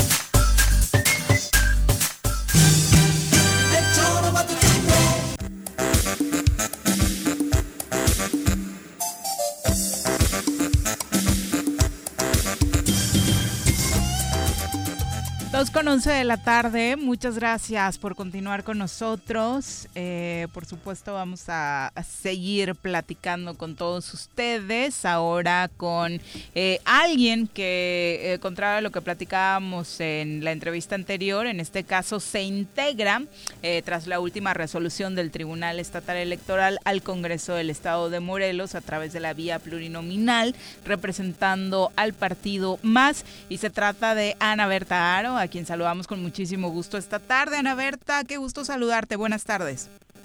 Hola, muy buenas tardes. Un saludo, Viri, un saludo a Pepe, a Miguel Martínez y a todas las personas que nos escuchan. Eh, gracias por el espacio. Don Pepe Martínez por acá, Montes. Oye, eh, Ana Berta, cuéntanos, eh, primero felicidades, supongo que Dobles. estás en un momento feliz, por el partido, ¿no? Sí, por, claro. Por el registro del partido y por la uh -huh, por, ¿no? por entrar al Congreso. Sí, fíjate que este, eh, la verdad yo quiero eh, agradecerle uh -huh. a la gente a, a, que, que, con su voto de confianza por Movimiento Alternativa Social Más, eh, por el apoyo a nuestros candidatos y candidatas, eh, hicieron posible que ese nuevo proyecto de Movimiento Alternativa Partido Político en el Estado de Morelos uh -huh. pudiéramos alcanzar y lograr eh, el registro que esa fue desde luego es una es una es un primer paso muy importante uh -huh. eh, porque el movimiento alternativa social pues es una opción política hoy en día en el estado de Morelos así es que mi, mi agradecimiento para los ciudadanos por la confianza que tuvieron por nuestro partido más y por otro lado también eh, comentar que eh, pues se lograron en ocho municipios tener representantes con regidores uh -huh. y, y, esto pues de alguna manera también eh, nos ayuda en el tema del trabajo y político que se puede hacer en varios en varios de los municipios O sea, el, el MAS va a tener, perdón, ocho regidores. Así es, así es, ocho, ocho regidurías, es lo eh, eh, que se lograron y pues eh, pues el reto ahorita es trabajar de lo mejor posible para que este pues de alguna manera como parte de, esta correspondencia con los ciudadanos que confiaron en, en este nuevo proyecto. Decían, y lo comentaba Viri hace un instante con nuestra entrevistada de hace, un, de hace unos momentos, eh, que algunos decían que estas eh, diputaciones, esta resolución de la, de la, de la, del tribunal, pues le ayudaba a, un grupo de legisladoras que posiblemente iban a tener una agenda cercana al gobernador. ¿El MAS este, actuará de esta forma? ¿Ana Berta actuará de esta forma? Sí, bueno, ahora sí con relación al tema que, que vemos eh, de la Diputación Plurinominal, que eso también es un, logro, para el partido porque va, se va a tener una representación, eh, ahora sí que de las minorías, por decirle de alguna manera, o de, este sector de la sociedad que confiere en más, eh, a través de mi persona, pues va a haber una representación eh, eh, de esta sociedad. Y desde luego, mira, el, objetivo em, es que se avance en beneficio del Estado de modelos. Creo que hoy en día debemos de, eh, de privilegiar o eh, priorizar el tema de lo que más convenga a la sociedad y, y en ese sentido, si el gobierno del Estado, las propuestas son en, con ese objetivo, pues desde luego hay que dar para adelante, ¿no? Y si vemos que no, pues también hay que decir por qué no. Creo yo que este que eso tiene que ser el sentido, el ser eh, eh, de alguna manera propositivo, pero desde luego sí eh, buscar pues las mejores alternativas para que este tiempo que se nos permite estar en el Congreso podamos orar de la mejor forma con su a, crear mejor Estado. Ana Berta, en esta gama de partidos que teníamos 23, que para muchos se nos hace una locura, eh, ya no pudimos eh, ver con claridad cuál era la línea política o el actuar político de los de las de estas ofertas. el más cómo se define, Ana Berta, cómo se define y cuál va a ser su actuar en el Congreso del Estado. ¿Es un partido progresista, es un partido de centro, es un partido de derecha? ¿Qué, qué, qué, cómo actuarán, vaya, en diferentes temas eh, interesantes eh, y polémicos en el, en el Congreso. ¿Cuál es, ¿Cuál es su línea política? Sí, mira, nuestra línea política es de centro. Eh, es de centro y, y, desde luego también es importante decirlo que en, en esta cuestión de centro estamos abiertos también al diálogo, a escuchar eh, yo, yo, siempre he pensado que la existencia de partidos políticos, como lo, comentaba hace un momento, pues representan a la sociedad. Entonces, eh, si tomamos lo bueno de, cada sector, de cada partido, eh, creo que se puede construir más. Entonces, en ese sentido vamos y desde luego la inclusión. Tú sabes también que cada vez más se va renovando la política, va entrando eh, pues vamos entrando más mujeres, por ejemplo, van entrando jóvenes.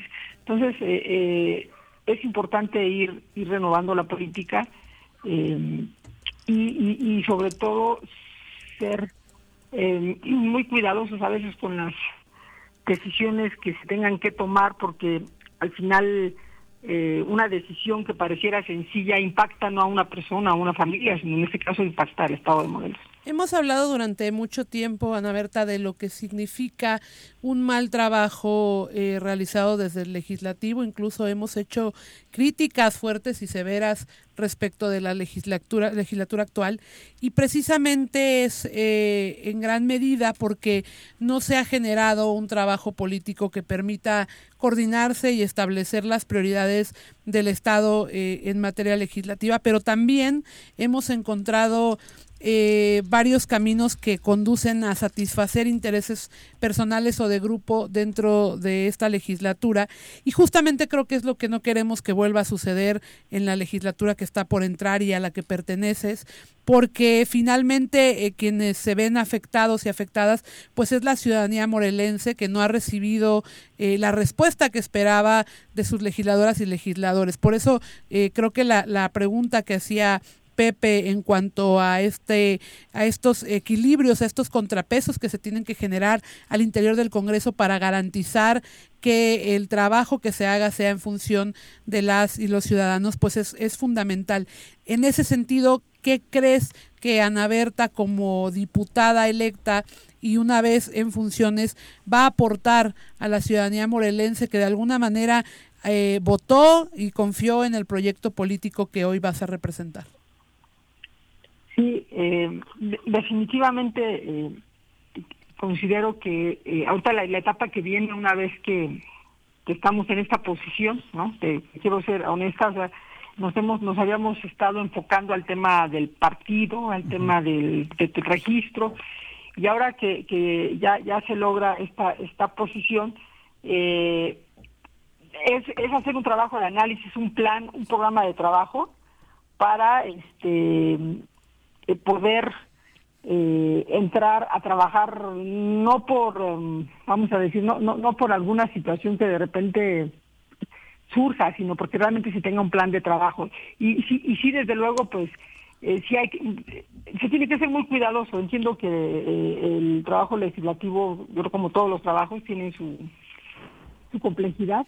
Entonces, este, sí, sí, mi caso, hablando de lo personal, muy, muy, muy cuidadosa de, cómo poder ir desarrollando, pero sin la convivencia de todos los partidos políticos. Yo hoy en día, este, definitivamente sigo viendo que ahorita de los eh, temas hay varios, pero vamos a decir, el urgente sigue siendo el tema de la salud, sigue siendo un tema muy urgente y, el tema, desde luego, que tiene que ver con el desarrollo económico. Eh, y porque de ahí se desprenden muchas cosas más, ¿no? Entonces, este, en su momento pues se tendrá que ver también el análisis de las comisiones, este, y, bueno, yo, yo creo que hay que esperar un poquito los tiempos para que ya de manera más concreta se pueda decir, mira, estoy en tal lugar, que la comisión, y estos son los objetivos que vamos a ir, ir caminando. Además, yo, mira, ahorita yo estoy, de hecho, estoy aquí en Guayapa, ahorita estoy acá, aquí vivo. Trabajando. también, ¿Perdón? No, no, no, me sorprendía de que vivías ahí y nos dabas el dato. Ah, sí, claro, aquí vivimos en Guayapa, pero ahora sí que andamos en Guayapa y por que en todo el estado. Muy bien. Y la pasamos en todos lados, a veces, este, a raíz precisamente del tema del partido, pues hemos recorrido prácticamente todo el estado de Morelos, acompañamos a los candidatos, a los candidatas, y eso también nos, nos permitió, nos da este, idea de qué es lo que está sucediendo ¿no? en, el, Estado, pero también el tema de los municipios indígenas es un tema que se tiene que revisar y analizar. Exacto, y además va a ser una, lo, hemos dicho, una legislatura donde hay muchos, ahora tú también, que tienen experiencia eh, como presidentes o presidentas municipales, y eso será súper importante para fortalecer el trabajo de los alcaldes que estarán en funciones ahora y por supuesto a todos nosotros los ciudadanos. Sí, sí, eh, tuvimos la, la, fortuna, la fortuna, la oportunidad de ser presidenta municipal en el periodo 2016-2018 aquí en Tetela del Volcán. Y este y pues eh, pues abonamos eh, que podamos ponernos de acuerdo, ¿no? poner la voluntad, pues pensando sobre todo en el, en, el desarrollo del Estado de Morelos, en las próximas generaciones, que podamos dejarles un mejor Estado, ¿no? A nuestros jóvenes, a nuestras niñas. Eh, Ana Berta, ¿estás eh, ya, ya segura de tener este espacio en el Congreso? ¿Hay impugnaciones todavía alrededor de eh, pues la diputación que parece haber movido pues el tema de la representatividad del PAN, por ejemplo, que hizo que se sobre representaran otros y que de hecho incluso lo dejó abierta la presidenta del Tribunal Estatal Electoral acá en caso de una determinación diferente en la sala superior o en, con las nuevas impugnaciones, pues podrían darse modificaciones también en la lista de pluris. Eh, bueno, efectivamente, muy buena la pregunta. Eh, el proceso electoral, eh, de hecho, termina en el momento de que también los demás candidatos o fuerzas políticas impugnan algún elemento y, tienen la resolución de cada uno de los niveles. Eh, definitivamente es parte del proceso jurídico, es parte del, del trabajo que se tiene que hacer. Finalmente, eh, estas resoluciones se tienen que dar en el marco normativo, ¿no? apegado completamente a la ley. Y eh, esas instancias, pues tenemos que ser respetuosos de, lo que se presente y, también actuar en eh, conforme a la ley y esperar ya el, el, resolutivo final. Te digo, es parte del proceso, es una etapa normal que, que se tiene que hacer. La, el, caso del fallo favorable a tu diputación fue a través de una impugnación directa de ustedes, de más, o fue resultado de eh, el fallo en donde revocan la mayoría a Andy Gordillo y se la dan a Alejandra Flores y que por ende derivaba en quitarle una pluria a Morena. No, fíjate que es independiente. Mira, este, te comento. Eh, digo, no soy abogada, pero lo que, me, que me han asesorado los abogados, desde luego, en el tema del, de la representación, se le llama representación de minorías, o el espíritu de las plurinominales, en esto, en la ley, en la jurisprudencia y todo lo que ha sucedido, es que el espíritu de las plurinominales es dar el espacio a aquellos partidos que prioritariamente que no tienen ya una representación en el, en el Estado. En este caso, eh, de alguna forma ya los otros partidos tienen representación y también hay datos para el tema de la sobrerepresentación. Claro. nosotros basados más que nada en ese tema, independientemente de lo que comentas, independientemente de lo que comentas, uno de los fundamentos es precisamente la sobrerepresentación por la cual... Eh, en este caso incurría Morena, ¿no? Exactamente, es correcto. Y, y, por ello es que así lo, lo se trabajó jurídicamente y también de, eh, pues cumpliendo el otro el otro punto que tiene que ver precisamente con el tema de la paridad de género eh, y el tema en mi caso pues que tengo la, la, oportunidad de vivir acá en, el municipio indígena de Guayapan también la autoadscripción indígena entonces esto nos da la pauta pues sobre todo para para estar en la posición que hoy estamos y desde luego pues tenemos que eh, cuidar los tiempos y también esperar a que se termine todo el proceso. Tienen un gran reto, este diputada, porque insisto, es un partido nuevo, es de los pocos partidos que permanecieron con registro y yo creo que los ojos de la ciudadanía eh, van a estar puestos en ustedes para ver si esta opción diferente o esta opción nueva realmente corresponde a un actuar político diferente al de los otros grupos o partidos políticos tradicionales, ¿no? Exactamente, sí es un gran reto, ¿no? A veces este los ciudadanos siempre están con, bueno, antes que ser candidatas, antes que diputada, antes de estar en esto, somos también ciudadanos y creo que todos en ese sentido pues anhelamos que puedan mejorar las cosas, en las cosas en la política y más con toda la situación que se ha vivido, inclusive a raíz de la pandemia, este aquí en el estado y con todo, en todo el país. Pues Ana Berta, muchas gracias por la comunicación, todo el éxito del mundo en esta nueva encomienda.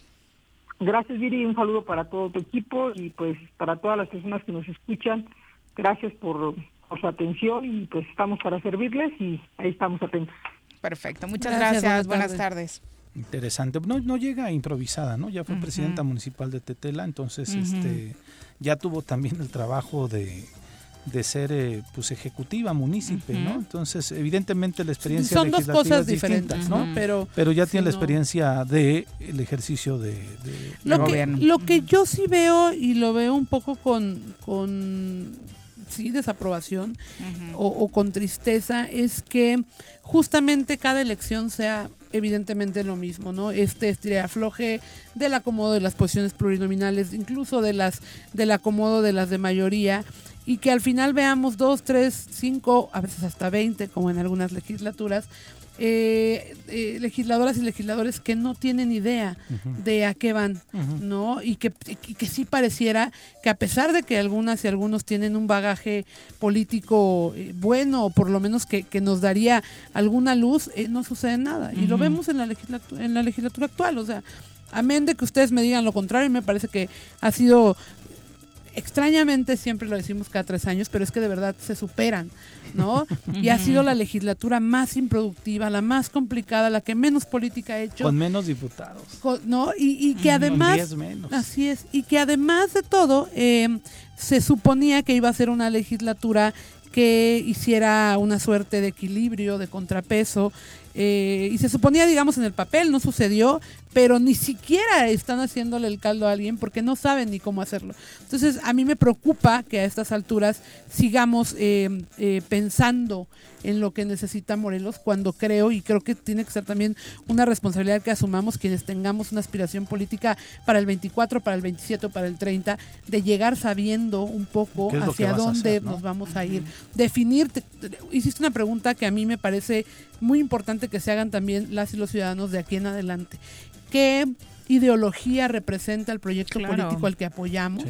¿no? Porque entonces la agenda es clara. Es más, ni siquiera es que haya una agenda que buscarle. Por supuesto que hay cosas esenciales que hay que buscar en cada una de las comunidades, pero lo elemental está ahí y tenemos que aprender a distinguir quién sí y quién no sabe para dónde va, porque si no va a ser otra otra legislatura que no, de prueba de error y que va a ser seguramente, si seguimos como vamos, esperemos que no, démosles el beneficio de la duda, tan, improductiva como la anterior o más. Ojalá y no. Yo creo que más no se pero puede. Hay, es que lo decimos cada tres años. Es lamentable que lo digamos cada tres años y que digamos, no, esta nadie la va a superar. Y llegue otra legislatura que además con características hasta diferentes que se supone que le abrirían el espacio a un trabajo distinto y, y lo superen. Es asombroso, pero es lamentablemente cierto. la terrible realidad que hemos vivido al menos los últimos años. Son las 2.30, volvemos. Sí paso, sí paso, está el verde. A ver, a ver, oríllese, por favor. ¿Qué pasó, Poli? Está el verde. ¿Qué pasó, güera? Aunque el semáforo esté en verde, debemos tener las medidas preventivas, porque luego uno termina en el hospital. La pandemia no ha terminado. Cuídate y cuidémonos todos.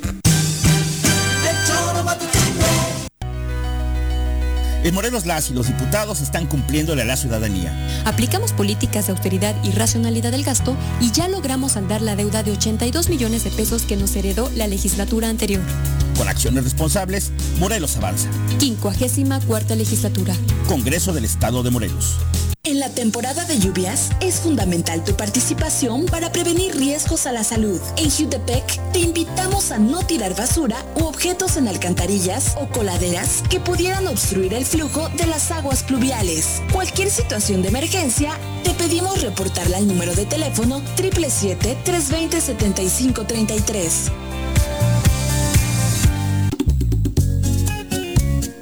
Cafetería, tienda y restaurante Punto Sano Contamos con comida vegana y vegetariana, porque nos preocupamos por tu salud. Ven y conoce nuestros productos orgánicos y suplementos alimenticios, al interior de Plaza Andrómeda, local 19, en calle Pericón, Lomas de la Selva. Contáctanos al 372-3514 o búscanos en Facebook como Punto Sano Cuernavaca.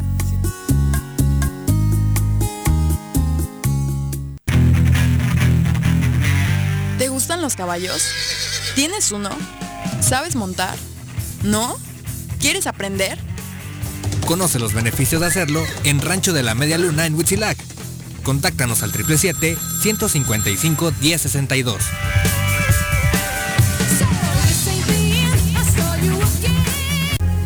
¿Eres amante de los animales y te gusta consentirlos y mantenerlos sanos? Yunca Veterinaria es la mejor opción para ti.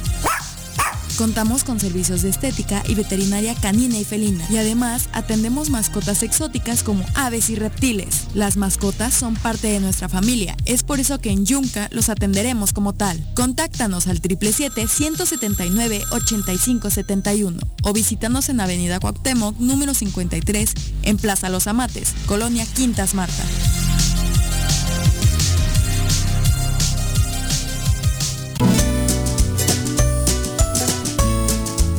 La temporada de lluvias ha iniciado. No tires basura sobre calles y avenidas. Juntos podemos prevenir inundaciones y encharcamientos evitando taponar las rejillas de la red pluvial de la ciudad. Mantente atento a las recomendaciones de la Subsecretaría de Protección Civil. Cuernavaca limpia, ordenada y verde es tarea de todos. Ayuntamiento de Cuernavaca. Come, consume y aprende en la tierra de la cerámica. Deleítate con el mejor de los sazones. Conoce cómo se elabora cada una de nuestras artesanías y lleva a tu casa todas nuestras creaciones. Vive la experiencia 3 de mayo en el municipio de Emiliano Zapata. Contamos con todas las medidas de sanidad. Ven, te estamos esperando. El Choro informa. Dato curioso, los latidos cardíacos se sincronizan cuando dos personas se aman. Un gran dato interesante para los enamorados, parejas y amigos es que los latidos del corazón tienden a sincronizarse cuando dos personas se aman de verdad. Estos latidos llegan a su cúspide cuando la pareja está pasando por un momento emocional, una sorpresa, una boda o un evento importante.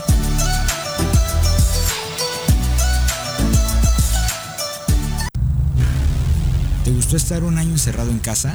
Sabemos que no. Sigue cuidándote y evitemos el regreso al semáforo rojo. Lava tus manos, usa gel antibacterial, mantén sana distancia y utiliza cubrebocas. Cuidémonos entre todos.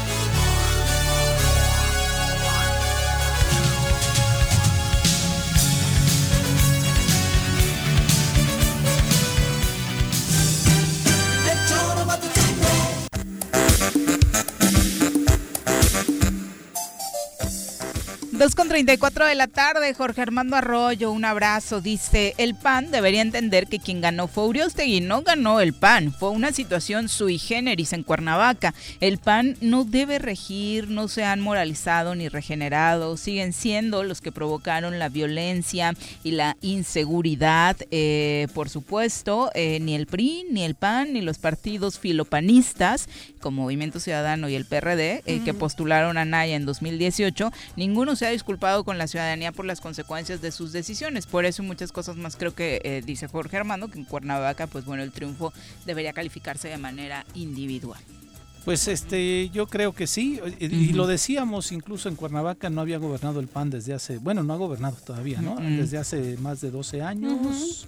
Pero sí, ahora es con una figura, en eso tiene razón Jorge Armando. Con una o sea, figura ciudadana. Que no es Sí, claro, sí, de- desde del partido, ¿no? Estoy de acuerdo. 2 con 35, vamos a comentario. Llega con nosotros el comentario político de Jordi Meseguer. Jordi Meseguer. Querido Jordi, ¿cómo te va? Muy buenas tardes. Querida Viri, muy buenas tardes. Mirel, Pepe, qué gusto saludarlos. Igualmente. Igualmente, Jordi. A mí me gusta ventanear a la gente. Mirel se encuentra molesta contigo, no te lo puedo decir al aire, pero... Tiene un mensaje que no respondiste, pero bueno. Hijo, ay, bueno, Mirel no puede decir nada porque tarda como Mil años. Exacto. un mensaje. Exacto, es la menos indicada para reclamar. El comentario no- político de Mira, Jordi Meseguer, por favor. hasta producción se está quejando. Entonces, estamos en tiempo para que yo conteste todavía, así que no hay ningún problema. No hay, no hay reclamo. Escuchamos tu comentario, Jordi. Hoy fue, ha sido nota y ha sido tendencia en las redes que el hombre más rico del mundo, Jeff Bezos, Ah, Sí, de Amazon, llegó al espacio. llegó al espacio en un en un vuelo que orbitó durante tres minutos la atmósfera terrestre. Bueno, salió de la atmósfera terrestre y orbitó la Tierra durante tres minutos y regresó sano y salvo, acompañado de otras tres personas, entre ellos su hermano, un estudiante de 18 años y una ex astronauta del Mercury 13 que lo, Ya lo entrada en edad, acompañaron. 84 años ella, ¿no? 84 años, con lo que además se batió el récord de el hombre más joven, la persona más joven y la persona más, más, más grande que viajó al espacio. Así que Juanjo ya no tiene ninguna opción. Cuando Estaba en la lista, pero le faltaba un año. Le faltaba un año y ya, pues ya dejé que lo cumpla. pues, no Yo creo que más bien era tan grande que no lo quisieron arriesgar. Jeff Pero bueno. dijo, no me voy a cargar este Y, paquete, y su, ¿no? centra, su centra no llega al espacio, te lo juro. Pero no dudo que lo intente algún día, porque parte de este proyecto de Blue Origin, que es el proyecto de Amazon para alcanzar el espacio, tiene que ver con que los vuelos espaciales o, o extraorbitales no puedan ser puedan ser accesibles a cualquier persona a lo largo del tiempo y en muchos años seguramente. Pero es parte de la idea de Jeff Bezos que compite además con otros multimillonarios como SpaceX, el dueño de Tesla, de Tesla, que están compitiendo como si fueran esos carreritas o arrancones de Río Mayo para ver quién llega más rápido al espacio. Este viaje duró tres minutos, como les dije, el, el tiempo en el espacio, y costó cerca de 5.5 billones billones americanos de dólares, que equivale como a miles de millones, entonces son 5.5 mil millones de dólares. Si eso lo pasas a pesos y lo pones en presupuesto morelense, más o menos alcanza para mantener el estado de Morelos unas 55 veces, unos 55 años No. en promedio del presupuesto anual de, de Morelos, para que nos demos una idea de la magnitud del costo de este viaje Ujú. espacial de tan solo tres minutos, ¿no? Unos 10 sexenios, aunque nos gobierne Cuau, ¿no? Aguantamos con ese Eh, presupuesto. No, no, no, con él no favor, no. aguantaríamos con ese presupuesto. No pongamos a prueba el dicho de Neymar que dure 100 años. Por favor, porque no hay morelos que lo aguante, ¿eh? Porque además eh, Blue Origin solo podría mantener modelos 55 años, así que no llegamos a los 100 del mar. Uy, uy, uy. Este, este proyecto Blue, Ajá, dime, dime. Este proyecto Blue Origin ha, ha generado, obviamente, como todos los proyectos espaciales, más allá del hecho de que llegue el hombre al espacio o, o que llegue a la luna, lo que generan alrededor de es una gran cantidad de avances tecnológicos y científicos. Tan solo este proyecto ha generado cerca de 19 patentes en Estados Unidos a nombre de la compañía, pero tiene sus claroscuros, ¿no? Esto como todo tiene sus claroscuros, que el cómo se llega a que el hombre más rico del mundo eh, pueda darse el lujo de viajar al espacio, ¿no? Pues él se lo logra a partir en gran medida de la explotación de sus trabajadores. Ha sido frecuente la cantidad de notas periodísticas que han salido en contra de la explotación que, que, que ejerce Amazon en sus diferentes almacenes a nivel mundial hace sus trabajadores para poder lograr las famosas entregas a tiempo. Asimismo, la cantidad de sanciones económicas que tienen sus proveedores en caso de que incumplan o los costos de servicio tan altos que tienen que pagar para poder vender en su plataforma. Sin duda no es una fortuna, digamos, bien habida, es una fortuna que viene manchada por las manos de cientos de trabajadores en condiciones paupérrimas de trabajo, ¿no? Sin equipo de protección personal, con salarios bajos y con y con horarios y jornadas laborales totalmente extenuantes. Además de que tampoco lo hizo como un alma caritativa. También hay una relación ahí muy extraña entre el gobierno de Estados Unidos a través de la NASA y el proyecto espacial. Obviamente estas estos estas cantidades de dinero pues eh, siempre vienen aparejadas de apoyos estatales y estos grandes inversionistas que luego nos venden la idea de que con trabajo arduo es suficiente para llegar al espacio, pues no es cierto. También hay un poquito de apoyo gubernamental y un poquito me refiero a casi 10 mil millones de dólares que se están discutiendo en el Congreso de los Estados Unidos como una subvención a este proyecto a través de la NASA y a través de una serie de contratos que la NASA ha lanzado a Blue Origin, a este proyecto, para poder alcanzar, para poder volver a llevar al hombre a la luna, a la, a la humanidad a la luna, y estos contratos obviamente han sido muy generosos con Blue Origin y sin duda han, han servido pues, para que el señor cumpla su capricho de volar al espacio. Y ya ni siquiera hablemos, ¿no? Ya ni siquiera hablemos de la contaminación que genera estas carreritas, estos arrancones espaciales entre los hombres, entre los multimillonarios del país, ¿no? Una vez más, la ética de la riqueza, tendríamos que estarnos cuestionando la ética de la riqueza, ¿no? Justo eso te quería preguntar, Jordi. O sea, a ver, eh, entendiendo en, en lenguaje eh, más fluido para mí, que no tengo tanto el contexto, es efectivamente la mayor parte del dinero viene de este multimillonario, pero el gobierno también eh, financió parte, digamos, importante. Estamos hablando de 10 mil millones, eh, algo así como el 20% de, de, de, de toda esta eh, generación de gastos, pero y, y, a razón de qué? Es decir, además del paseo que se dan estas personas, ¿no? qué beneficio aporta, digamos, de manera gubernamental para que haya habido pues una inversión pues tan grande. Sí, ya no digas gobierno, a la humanidad, ¿no? o sea, mínimo a los que la invirtieron. Entiendo ¿no? y, y, me parece jodidísimo que alguien eh, haga esto solamente por el placer de hacerlo, pero entiendo hay, que si lo hay. haces con todo tu dinero, pues bueno, ya será un asunto que el gobierno tendrá que ver desde otra óptica. Pero ya que el gobierno meta dinero sí, claro cuál es el beneficio que tienen en este caso el gobierno de Estados Unidos para hacerlo.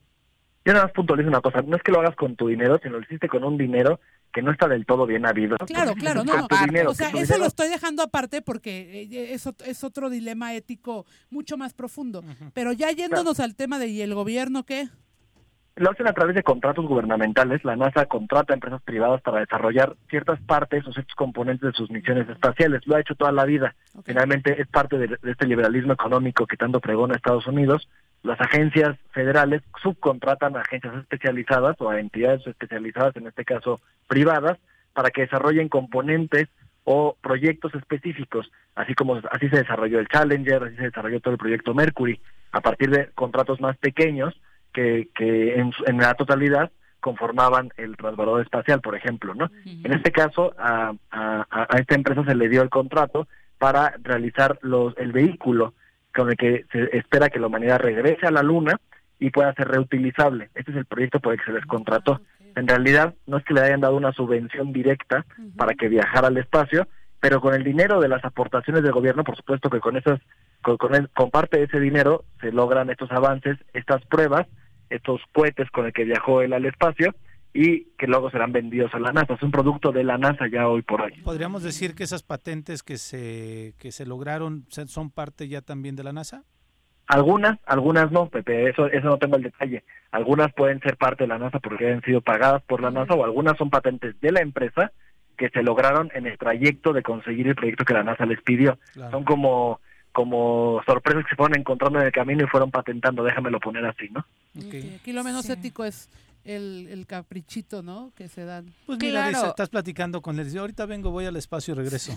y literal, nos hacemos más en Río Mayo a veces que lo que él se tardó al espacio. Pero regresando al punto que decías, eh, Jordi, de pronto podemos sonar muy románticos, pero el tema de la ética, de la riqueza, o sea, en un, un, año en el que estamos en medio de una crisis en, mundial por la pandemia, donde hay pueblos enteros viendo a su gente morir por falta de vacuna, por falta de oportunidades tras la crisis que provocó el COVID, pues nos gastamos bueno, se invierte esta cantidad de lana para ir al espacio, la verdad es que, de pronto los equilibrios no, las prioridades se definen de una forma bastante extraña, ¿no? Apología de la desigualdad. Y además este este hombre Jeff Bezos se, ha visto ampliamente beneficiado con la pandemia. Claro, fue la empresa que más creció, ¿no? Si no mal recuerdo. Así es, si alguien, tiene saldo positivo en esta pandemia es el crecimiento de las ventas en línea y Amazon evidentemente pues va a la cabeza de eso, ¿no? Exactamente. Bueno, ah, Jordi, muchas pues, gracias. Un abrazo, Jordi. Un abrazo. Ah, bueno, mira, te mando un mensaje antes de que te vayas. Alejandro, a través de Facebook, dice, ¿de qué se queja Jordi de un viaje espacial si aquí en México en plena pandemia se pagarán más de 500 millones por una consulta que no va a servir para nada? Te, iba a preguntar si... ¿Quién? ¿Quién escribió eso? Alejandro. Por dos, Alejandro. No, a ver, no, no, no la consulta. Si quieren la discutimos la siguiente semana, pero por supuesto que las consultas sirven, legitiman y permiten que eh, además hay una participación ciudadana directa. yo, creo que quien dice que la consulta no sirve eh, eh está viendo, eh, digo, más allá del costo, que el costo finalmente lo establece el INE, no lo establece quien promueve la consulta, es el costo operativo de la consulta.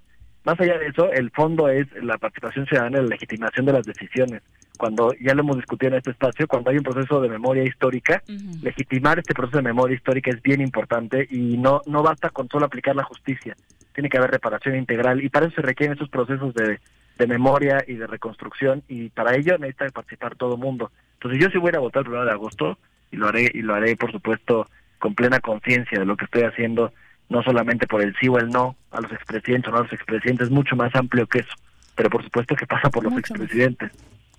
Bueno, le dedicamos un, buen tiempo la siguiente semana, ¿te parece? Sí, porque da tiempo En la antesala, pido, ¿no? mano, pido mano, pido mano, quiero estar aquí. A ver si llegas, a ver si llegas, porque luego nos cancelan. Ay, ya. Gracias, Jordi. Mándenle un mensaje desde hoy, Viri, de que vamos a hacer un debate y a ver si para el 1 de agosto Producción, la escríbele desde hoy. Un abrazo, Jordi. un abrazo. Gracias. Buenas tardes la consulta se está calentando, ¿eh? Sí, más de lo que nos pudiéramos haber imaginado. Pero entonces tú no vas a participar en la consulta. No, o sea, a mí me parece que Jordi tiene un punto y es el de la legitimación, pero creo que lo que hay que legitimar es lo urgente y no lo político, ¿no? Este, el día que a mí me consulten algo que repercuta directamente en una acción para garantizar algo importante a las y los mexicanos, ese día con mucho gusto será la primera en estar en la consulta. Hoy creo que consultar lo que se tendría que estar ejecutando ya, ¿no? Eh, por añadidura, porque es parte del proceso justamente de, cambio que se propone en este país eh, es inútil, es repetitivo y sobre todo es costoso en un país en el que lo que se presume es austeridad. Exacto. Bueno, vamos a una pausa. Nada más a colación. Qué bueno que no estuvo Juan hoy porque nos hubiéramos atorado en la discusión de el hombre no llegó a la luna, nos engañaron. ya sabes, ¿no? Eh, montaron un set. estuvo ahí, este en esta Juanqui dice que no alcanzó a, llegar. ¿A la luna? No, no, no evidentemente no. Que no, que la banderita esa que colocaron, no, no hoy, que montaron. Ah, la llegada del hombre a la luna fue un montaje de Carlos Loret. Abuelo, ¿no? Volvemos. ola. Ahí viene otra ola. Ahí viene otra ola. Que no te agarre la tercera ola en este verano. Mantén firmes las medidas sanitarias y usa cubrebocas. Cuídate y cuidémonos todos. En Morelos las y los diputados están cumpliéndole a la ciudadanía. Aplicamos políticas de austeridad y racionalidad del gasto y ya logramos saldar la deuda de 82 millones de pesos que nos heredó la legislatura anterior. Con acciones responsables, Morelos avanza. 54 legislatura. Congreso del Estado de Morelos. En Jutepec es indispensable continuar con las normas básicas de la buena higiene. Lava periódicamente las manos. Evita tocarte los ojos, nariz y boca. Al toser o estornudar, cubre la boca y nariz con el codo flexionado. Limpia y desinfecta frecuentemente las superficies. Es tarea de todos combatir al COVID-19.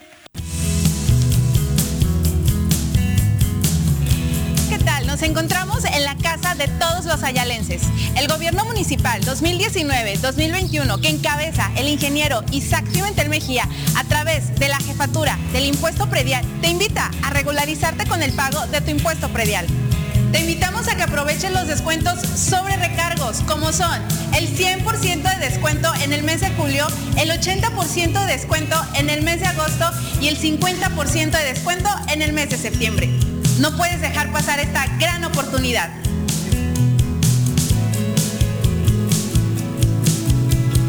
Aquí en las oficinas del impuesto predial puedes acercarte donde te atenderemos y resolveremos todas tus dudas con un horario de atención de lunes a viernes de 8 de la mañana a 3 de la tarde, los días sábados de 9 de la mañana a 1 de la tarde, así como también en el fraccionamiento Valle del Pedregal de 9 de la mañana a 1 de la tarde.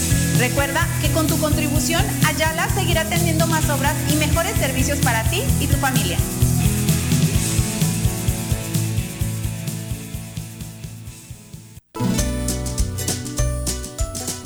Importa el color del semáforo, debemos seguir protegiendo nuestra salud ante el COVID-19. Aunque estés vacunado, mantén el uso del cubrebocas en todos los espacios compartidos. Te cuidas tú, nos cuidamos todos. Ayuntamiento de Cuernavaca. Come, consume y aprende en la tierra de la cerámica. Deleítate con el mejor de los sazones. Conoce cómo se elabora cada una de nuestras artesanías y lleva a tu casa todas nuestras creaciones. Vive la experiencia 3 de mayo en el municipio de Emiliano Zapata. Contamos con todas las medidas de sanidad. Ven, te estamos esperando. Ya llegó el verano y la forma más segura de disfrutarlo es siguiendo las medidas sanitarias ante la pandemia. Cuidémonos entre todos. Verano. El verano es azul.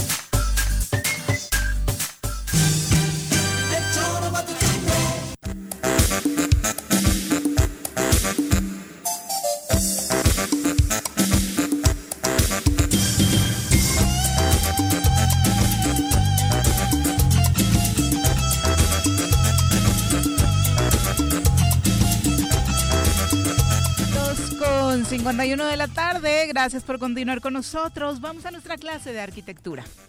Llegando desde la arquitectura romana, pasando por los griegos y desde las creaciones de Barragán, Juan O'Gorman, Mario Pan, Ricardo Legorreta, Agustín Hernández, Teodoro González de León, sin dejar atrás el Taj Mahal, el Coliseo Romano, la Torre de Pisa, la Mezquita Al Araham, la Estatua de la Libertad, Machu Picchu, la Mezquita de Córdoba, el Muro de los Lamentos, la Torre Eiffel, la Ópera de Sydney. Para conocer la historia detrás de las estructuras arquitectónicas, llega con ustedes el arquitecto Enrique Rodríguez Escudero en el Choro Matutino. Mi querido Arqui, ¿cómo te va? Muy buenas tardes. Mi queridísima Viri, ¿qué tal? ¿Cómo estás? Qué gusto saludarte. Un saludo a Pepe y un saludo a Mirel, con gusto también de, de saludarlos a través todavía de la, de la distancia, ¿no? Sí, exactamente. Nos seguimos cuidando, sabemos que hace lo mismo Arqui y además supongo que ya con este calorcito andas más relajado como yo, ¿no? Sí, desde luego, desde luego ya el estrés, este, ¿cómo se llama? Postraumático derivado de las lluvias estas terribles que ocurrieron. ¿Qué está tal, completamente, completamente superado, mi Viri. Sí, la verdad estuvieron fuertes, Oye, pero se oye, se oye fiesta atrás, ¿eh? Arqui? sí. Eh, no, no, no, en realidad eh, estamos, estoy, estoy llega- estamos llegando a Chilpancingo, fíjense que tenemos una obrita por acá, Ah. Entonces, estamos en Chilpancingo, pero no, no, no, no, En no hay fiesta todavía. entonces. Ah, Perfecto. A lo mejor es el eco es de la fiesta que haga, Ah, es el eco, debe ser el eco de la fiesta que acabé el fin de semana, pero no, no, no. Cada fin de semana es lo mismo, Arqui. Pero bueno, Sí, caray. escuchamos de qué se trata hoy la sección. Pues, pues miren, yo, yo quería abordar con ustedes este, este tema que a mí la verdad es que me, me, me dejó muy contento y muy satisfecho y que tiene justamente que ver con la inauguración de la línea 1 del cablebús allá en la zona limítrofe entre el Estado de México y la Ciudad de México, ¿no? En la delegación este, Gustavo Amadero. Este, un, un, un tramo que inaugura por un lado la llegada de este sistema de transporte a nuestro país, pero que además lo hace por la puerta grande, porque con esta primera línea, este, perdón, con esta primera línea, México se pone en primer lugar en América Latina en términos de distancia. Es una es una línea que recorre cerca de 10 kilómetros, este, y eso, insisto, coloca a nuestro país en el primer lugar en, en términos de distancia. Está por inaugurarse la línea número 2, que estará prácticamente al otro lado, es decir, conectará la parte del Peñón de los Baños allá en Iztapalapa, también con la con el metro este, de la Constitución del 57. Entonces, perdón, la Constitución del 17. Entonces, este, dos, me parece que son dos eventos muy afortunados en términos de movilidad, en términos de conectividad. Hay algunas voces que se oponen y algunas voces que sugieren que podría haberse resuelto el problema con eh, Metrobús y haber hecho esto mucho más económico. Es posible que sí, es posible que sí. Sin embargo, yo apelo a el tema de eh, no contaminación y al tema de no saturar las vías terrestres. Entonces, me parece, insisto, que esta es una buena noticia para el país porque se abre la posibilidad para que este sistema ingrese en otros estados de la República, este, que podrían, insisto, adoptarlo como una posibilidad, ¿no? Exactamente, Este, Arqui, aunque desafortunadamente, bueno, ya, ya se sabe, también se politizó el tema y me gustaría que eh, nos aclararas el tema después de lo que acababa de su- suceder con el metro, pues ver este tipo de transporte a muchos sí les generaba dudas sobre la seguridad para el usuario. Claro, pues mira, en, este, hubo incluso el día de la, de la, inauguración imágenes que se subieron a las redes donde se veían justamente las cabinas tambaleándose así de una manera súper Ujú, súper violenta y que más bien correspondieron a las pruebas de sismo que se hicieron en el sistema antes de poner en operación. ¿no? Sí, sí, sí. Este, digo, sabemos cómo está el asunto eh, en, en nuestro país. Este, no, o sea, es un sistema extraordinariamente seguro. Se hicieron pruebas de frenado, etcétera, etcétera. Ahora, como siempre, habrá que mantener, pues, estos sistemas de mantenimiento y, y, y estar, este, este sistema tiene un sistema muy sofisticado de, de monitoreo de condiciones de cables y de sistemas. Este, yo apuesto, insisto, por el lado positivo. Yo apuesto a, a- a que funcionará como está funcionando ya. Este, además, con ventajas, por ejemplo, de que los domingos, pues tú te puedes subir con tu bici a la cabina, ¿no? ¡Ay, qué Este, padre! Sí, sí, sí, o sea, de, de, de manera normal, de lunes a sábado, este, me parece que hay ya algunas modificaciones en los horarios, pero el domingo la gente se puede subir con su bici. Y repito, en términos de conectividad, le están ahorrando a la gente hora y media, en el mejor de los casos. Sí, claro. Este, más evitar la angustia de saber de si se van a subir al- a- a- al microbús y me van a saltar. En fin, creo que las ventajas contra las desventajas son eh, realmente infinitas eh, eh, en términos de calidad eh, eh, de movilidad, por ejemplo, ¿no? Este, ahora lo del metro sí es un evento un- evento absolutamente desafortunado que tiene única y exclusivamente que ver con un proceso de mala ejecución. Por- vamos a dejar un poquito ahorita el mantenimiento de lado. La, la poca evidencia que tenemos hasta este momento demuestra que hubo un constructor corrupto que ejecutó de una manera incorrecta un amarre de un sistema de concreto con un sistema de acero. Ese, es, ese sería ahí la- la- el comentario, ¿no? Pero aparte son principios básicos, ¿no? Que no, no se entiende eh, por qué pudieron dejar pasar cosas así. claro. Insisto, pero, pero este, más allá de las fallas en el mantenimiento, que podrían ser, acá lo que queda claro es que hubo corrupción de la empresa constructora. Claro. Y luego de la empresa supervisora que, contró, que, que contrató eh, la gente del gobierno del Distrito Federal o de la Ciudad de México, ¿no? Pero, pero, pero no creo que haya sido un tema de mantenimiento. Aquí sí quiero ser muy insistente en ese sentido, ¿no? Perfecto, Arqui, pues muchas gracias y qué bueno que me, me, gusta que platiques de estos temas porque de pronto sí surgieron tras ese video que comentas, pues muchos miedos entre la ciudadanía, ¿no? Sí, pero insisto, el, el sistema funciona en muchos países de América Latina, Bolivia, Colombia, Ecuador, este, muchos, muchos países, insisto, de, de, de América Latina lo tienen funcionando de manera muy adecuada, insisto, este, además eh, y, yo yo yo vuelvo a, poner el dedo en la llaga. Eh, este sería razón suficiente para que estados como el nuestro voltear a ver estos estos sistemas de de, de este de, movilidad y pues pensar en la posibilidad de aplicarlos no imagínense que pudiéramos conectar este este eh, Emiliano Zapata con Ocotepec a través de un teleférico. Sería maravilloso. Claro. No entonces, bueno. Oye, o en lugar de este puente que ayer comentábamos cumplió 10 años, el puente sin fin. Que no hace nada, También, que no sirve para nada. Sí, sí, sí. ¿A ustedes no los invitaron al pastel? No, fíjate que no, supongo no, que pero al sí está bueno que si cumple 15 le hagamos un fiestón, ¿eh? Le podemos hacer una fiesta sin lugar a dudas. Yo super jalo hacerle un fiestón, nomás por el gusto. Arque, muchas gracias, buenas tardes. Muchísimas gracias a ustedes, buenas tardes. Un abrazo. Un abrazo. Bueno, siempre muy eh, ilustrador hablar con el arquitecto. Hay buenas noticias, ya esta semana se realiza la vacunación contra COVID-19 a las personas de entre 30 y 39 años en Jutepec, no, Cuautla, Cuernavaca.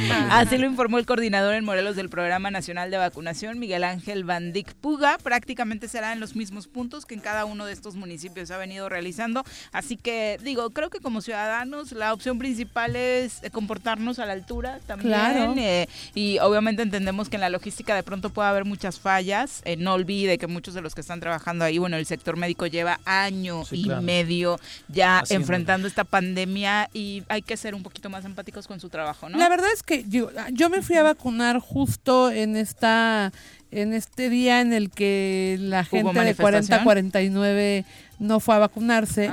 Y yo tuve una experiencia agradabilísima. Yo llevé a mi tío y a mi mamá. ¿A dónde fuiste? yo me tocó en Cesol. Bueno, estaba por Cesol. Y, y, la verdad es que muy fluido, muy bien. Pero más allá de eso, yo llevé a mi mamá, a mi tío. La atención ha sido extraordinaria. ¿Tu mamá no se había vacunado? Mi mamá, No, los llevé cuando fue, pero a lo que ah, voy es el, tema logístico.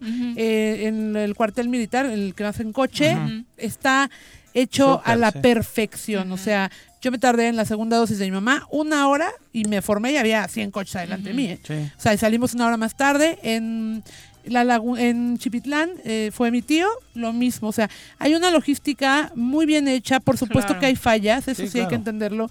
Pero creo que lo importante es que ya se está agilizando el tema de la vacunación en Morelos. Insisto, sabemos quienes nos pudimos vacunar eh, antes y qué bueno que, que, la gente esté aprovechando.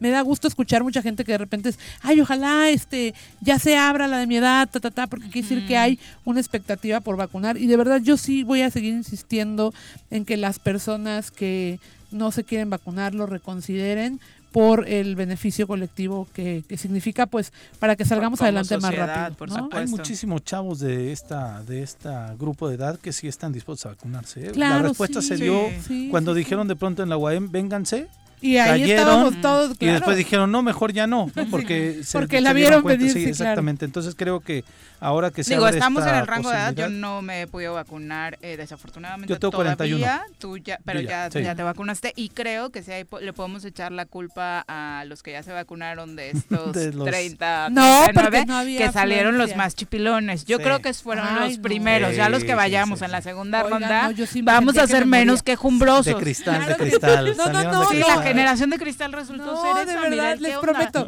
Digo, yo soy muy chillona, la verdad es que a mí, yo soy muy chillona. Ahí me pico una abeja y incapacidad cuatro días. Por dos. Pero eh, la verdad es que sí, sí está O sea, sí soy sobreviviente de la AstraZeneca. Manifiéstense los, las y los sobrevivientes de AstraZeneca, por favor. Yo quiero decirles, tengo un amigo que hoy me enteré que tiene COVID, tiene 27 años, entonces el tema del riesgo de la edad, o sea, sí está, lo, lo compartía la doctora ayer, lo, de 35 años para abajo es donde se están dando la mayor parte de los casos. Por eso creo que es muy interesante, muy importante, más que interesante, perdón, muy importante que nos vayamos a vacunar. Yo les insistiré, vayamos a vacunarnos todos los que podamos y sigámonos protegiendo. Exactamente. Luis Alanís, para finalizar con comentarios, un abrazo. Eh, dice, buenas tardes. En la consulta de juicio a los expresidentes falta el principal, el señor Echeverría bueno, ya hablamos del tema del proceso de la prescripción, de, los delitos, y eso. Sergio Quiroz, un abrazo. Ángel también, muchas gracias por acompañarnos y por supuesto, bueno, eh, hay una manifestación de nueva cuenta. Hay que mañana dedicarle tiempo al tema de la basura. Están un grupo de habitantes de Lomas de Atzingo, la colonia del Bosque, Lomas de Tetela y Ruiz Cortines, bloqueando el paso a todos los camiones de basura que comenzaron a depositar en el antiguo relleno sanitario de, Loma, de Mejía. Ya ayer teníamos la manifestación en Temisco. Hubo también en Mazatepec eh, diciendo que, bueno, los municipios de la zona conurbada no tienen que llevar allá y ahora este bloqueo para que pasen los camiones. Hay una alerta por ahí señalando que se viene crisis de basura eh, hoy en Cuernavaca por esto. Estos camiones no son parte del equipo de recolección del ayuntamiento, entonces por ahí las cosas, bueno, van a fluir, esperemos que con normalidad. Y yo creo que como ya no, no sé, estoy especulando, como ya no permitieron que pasaran los camiones por Temisco, claro, se viene a dar la vuelta por La otra vía que decía Paco es por acá. Exacto, que ayer no nos acordábamos cuál era la otra vía para llegar al de Loma de Mejía, ¿no? Híjole, qué complicado y ojalá no tengamos una crisis de basura con las lluvias y con el calor que tenemos porque sería Más la pandemia, terrible. ¿no? Sí, no, y además, o sea, ojalá que y con las lluvias también viene el tema de eh, los lixiviados y más. cuando hay mucha agua.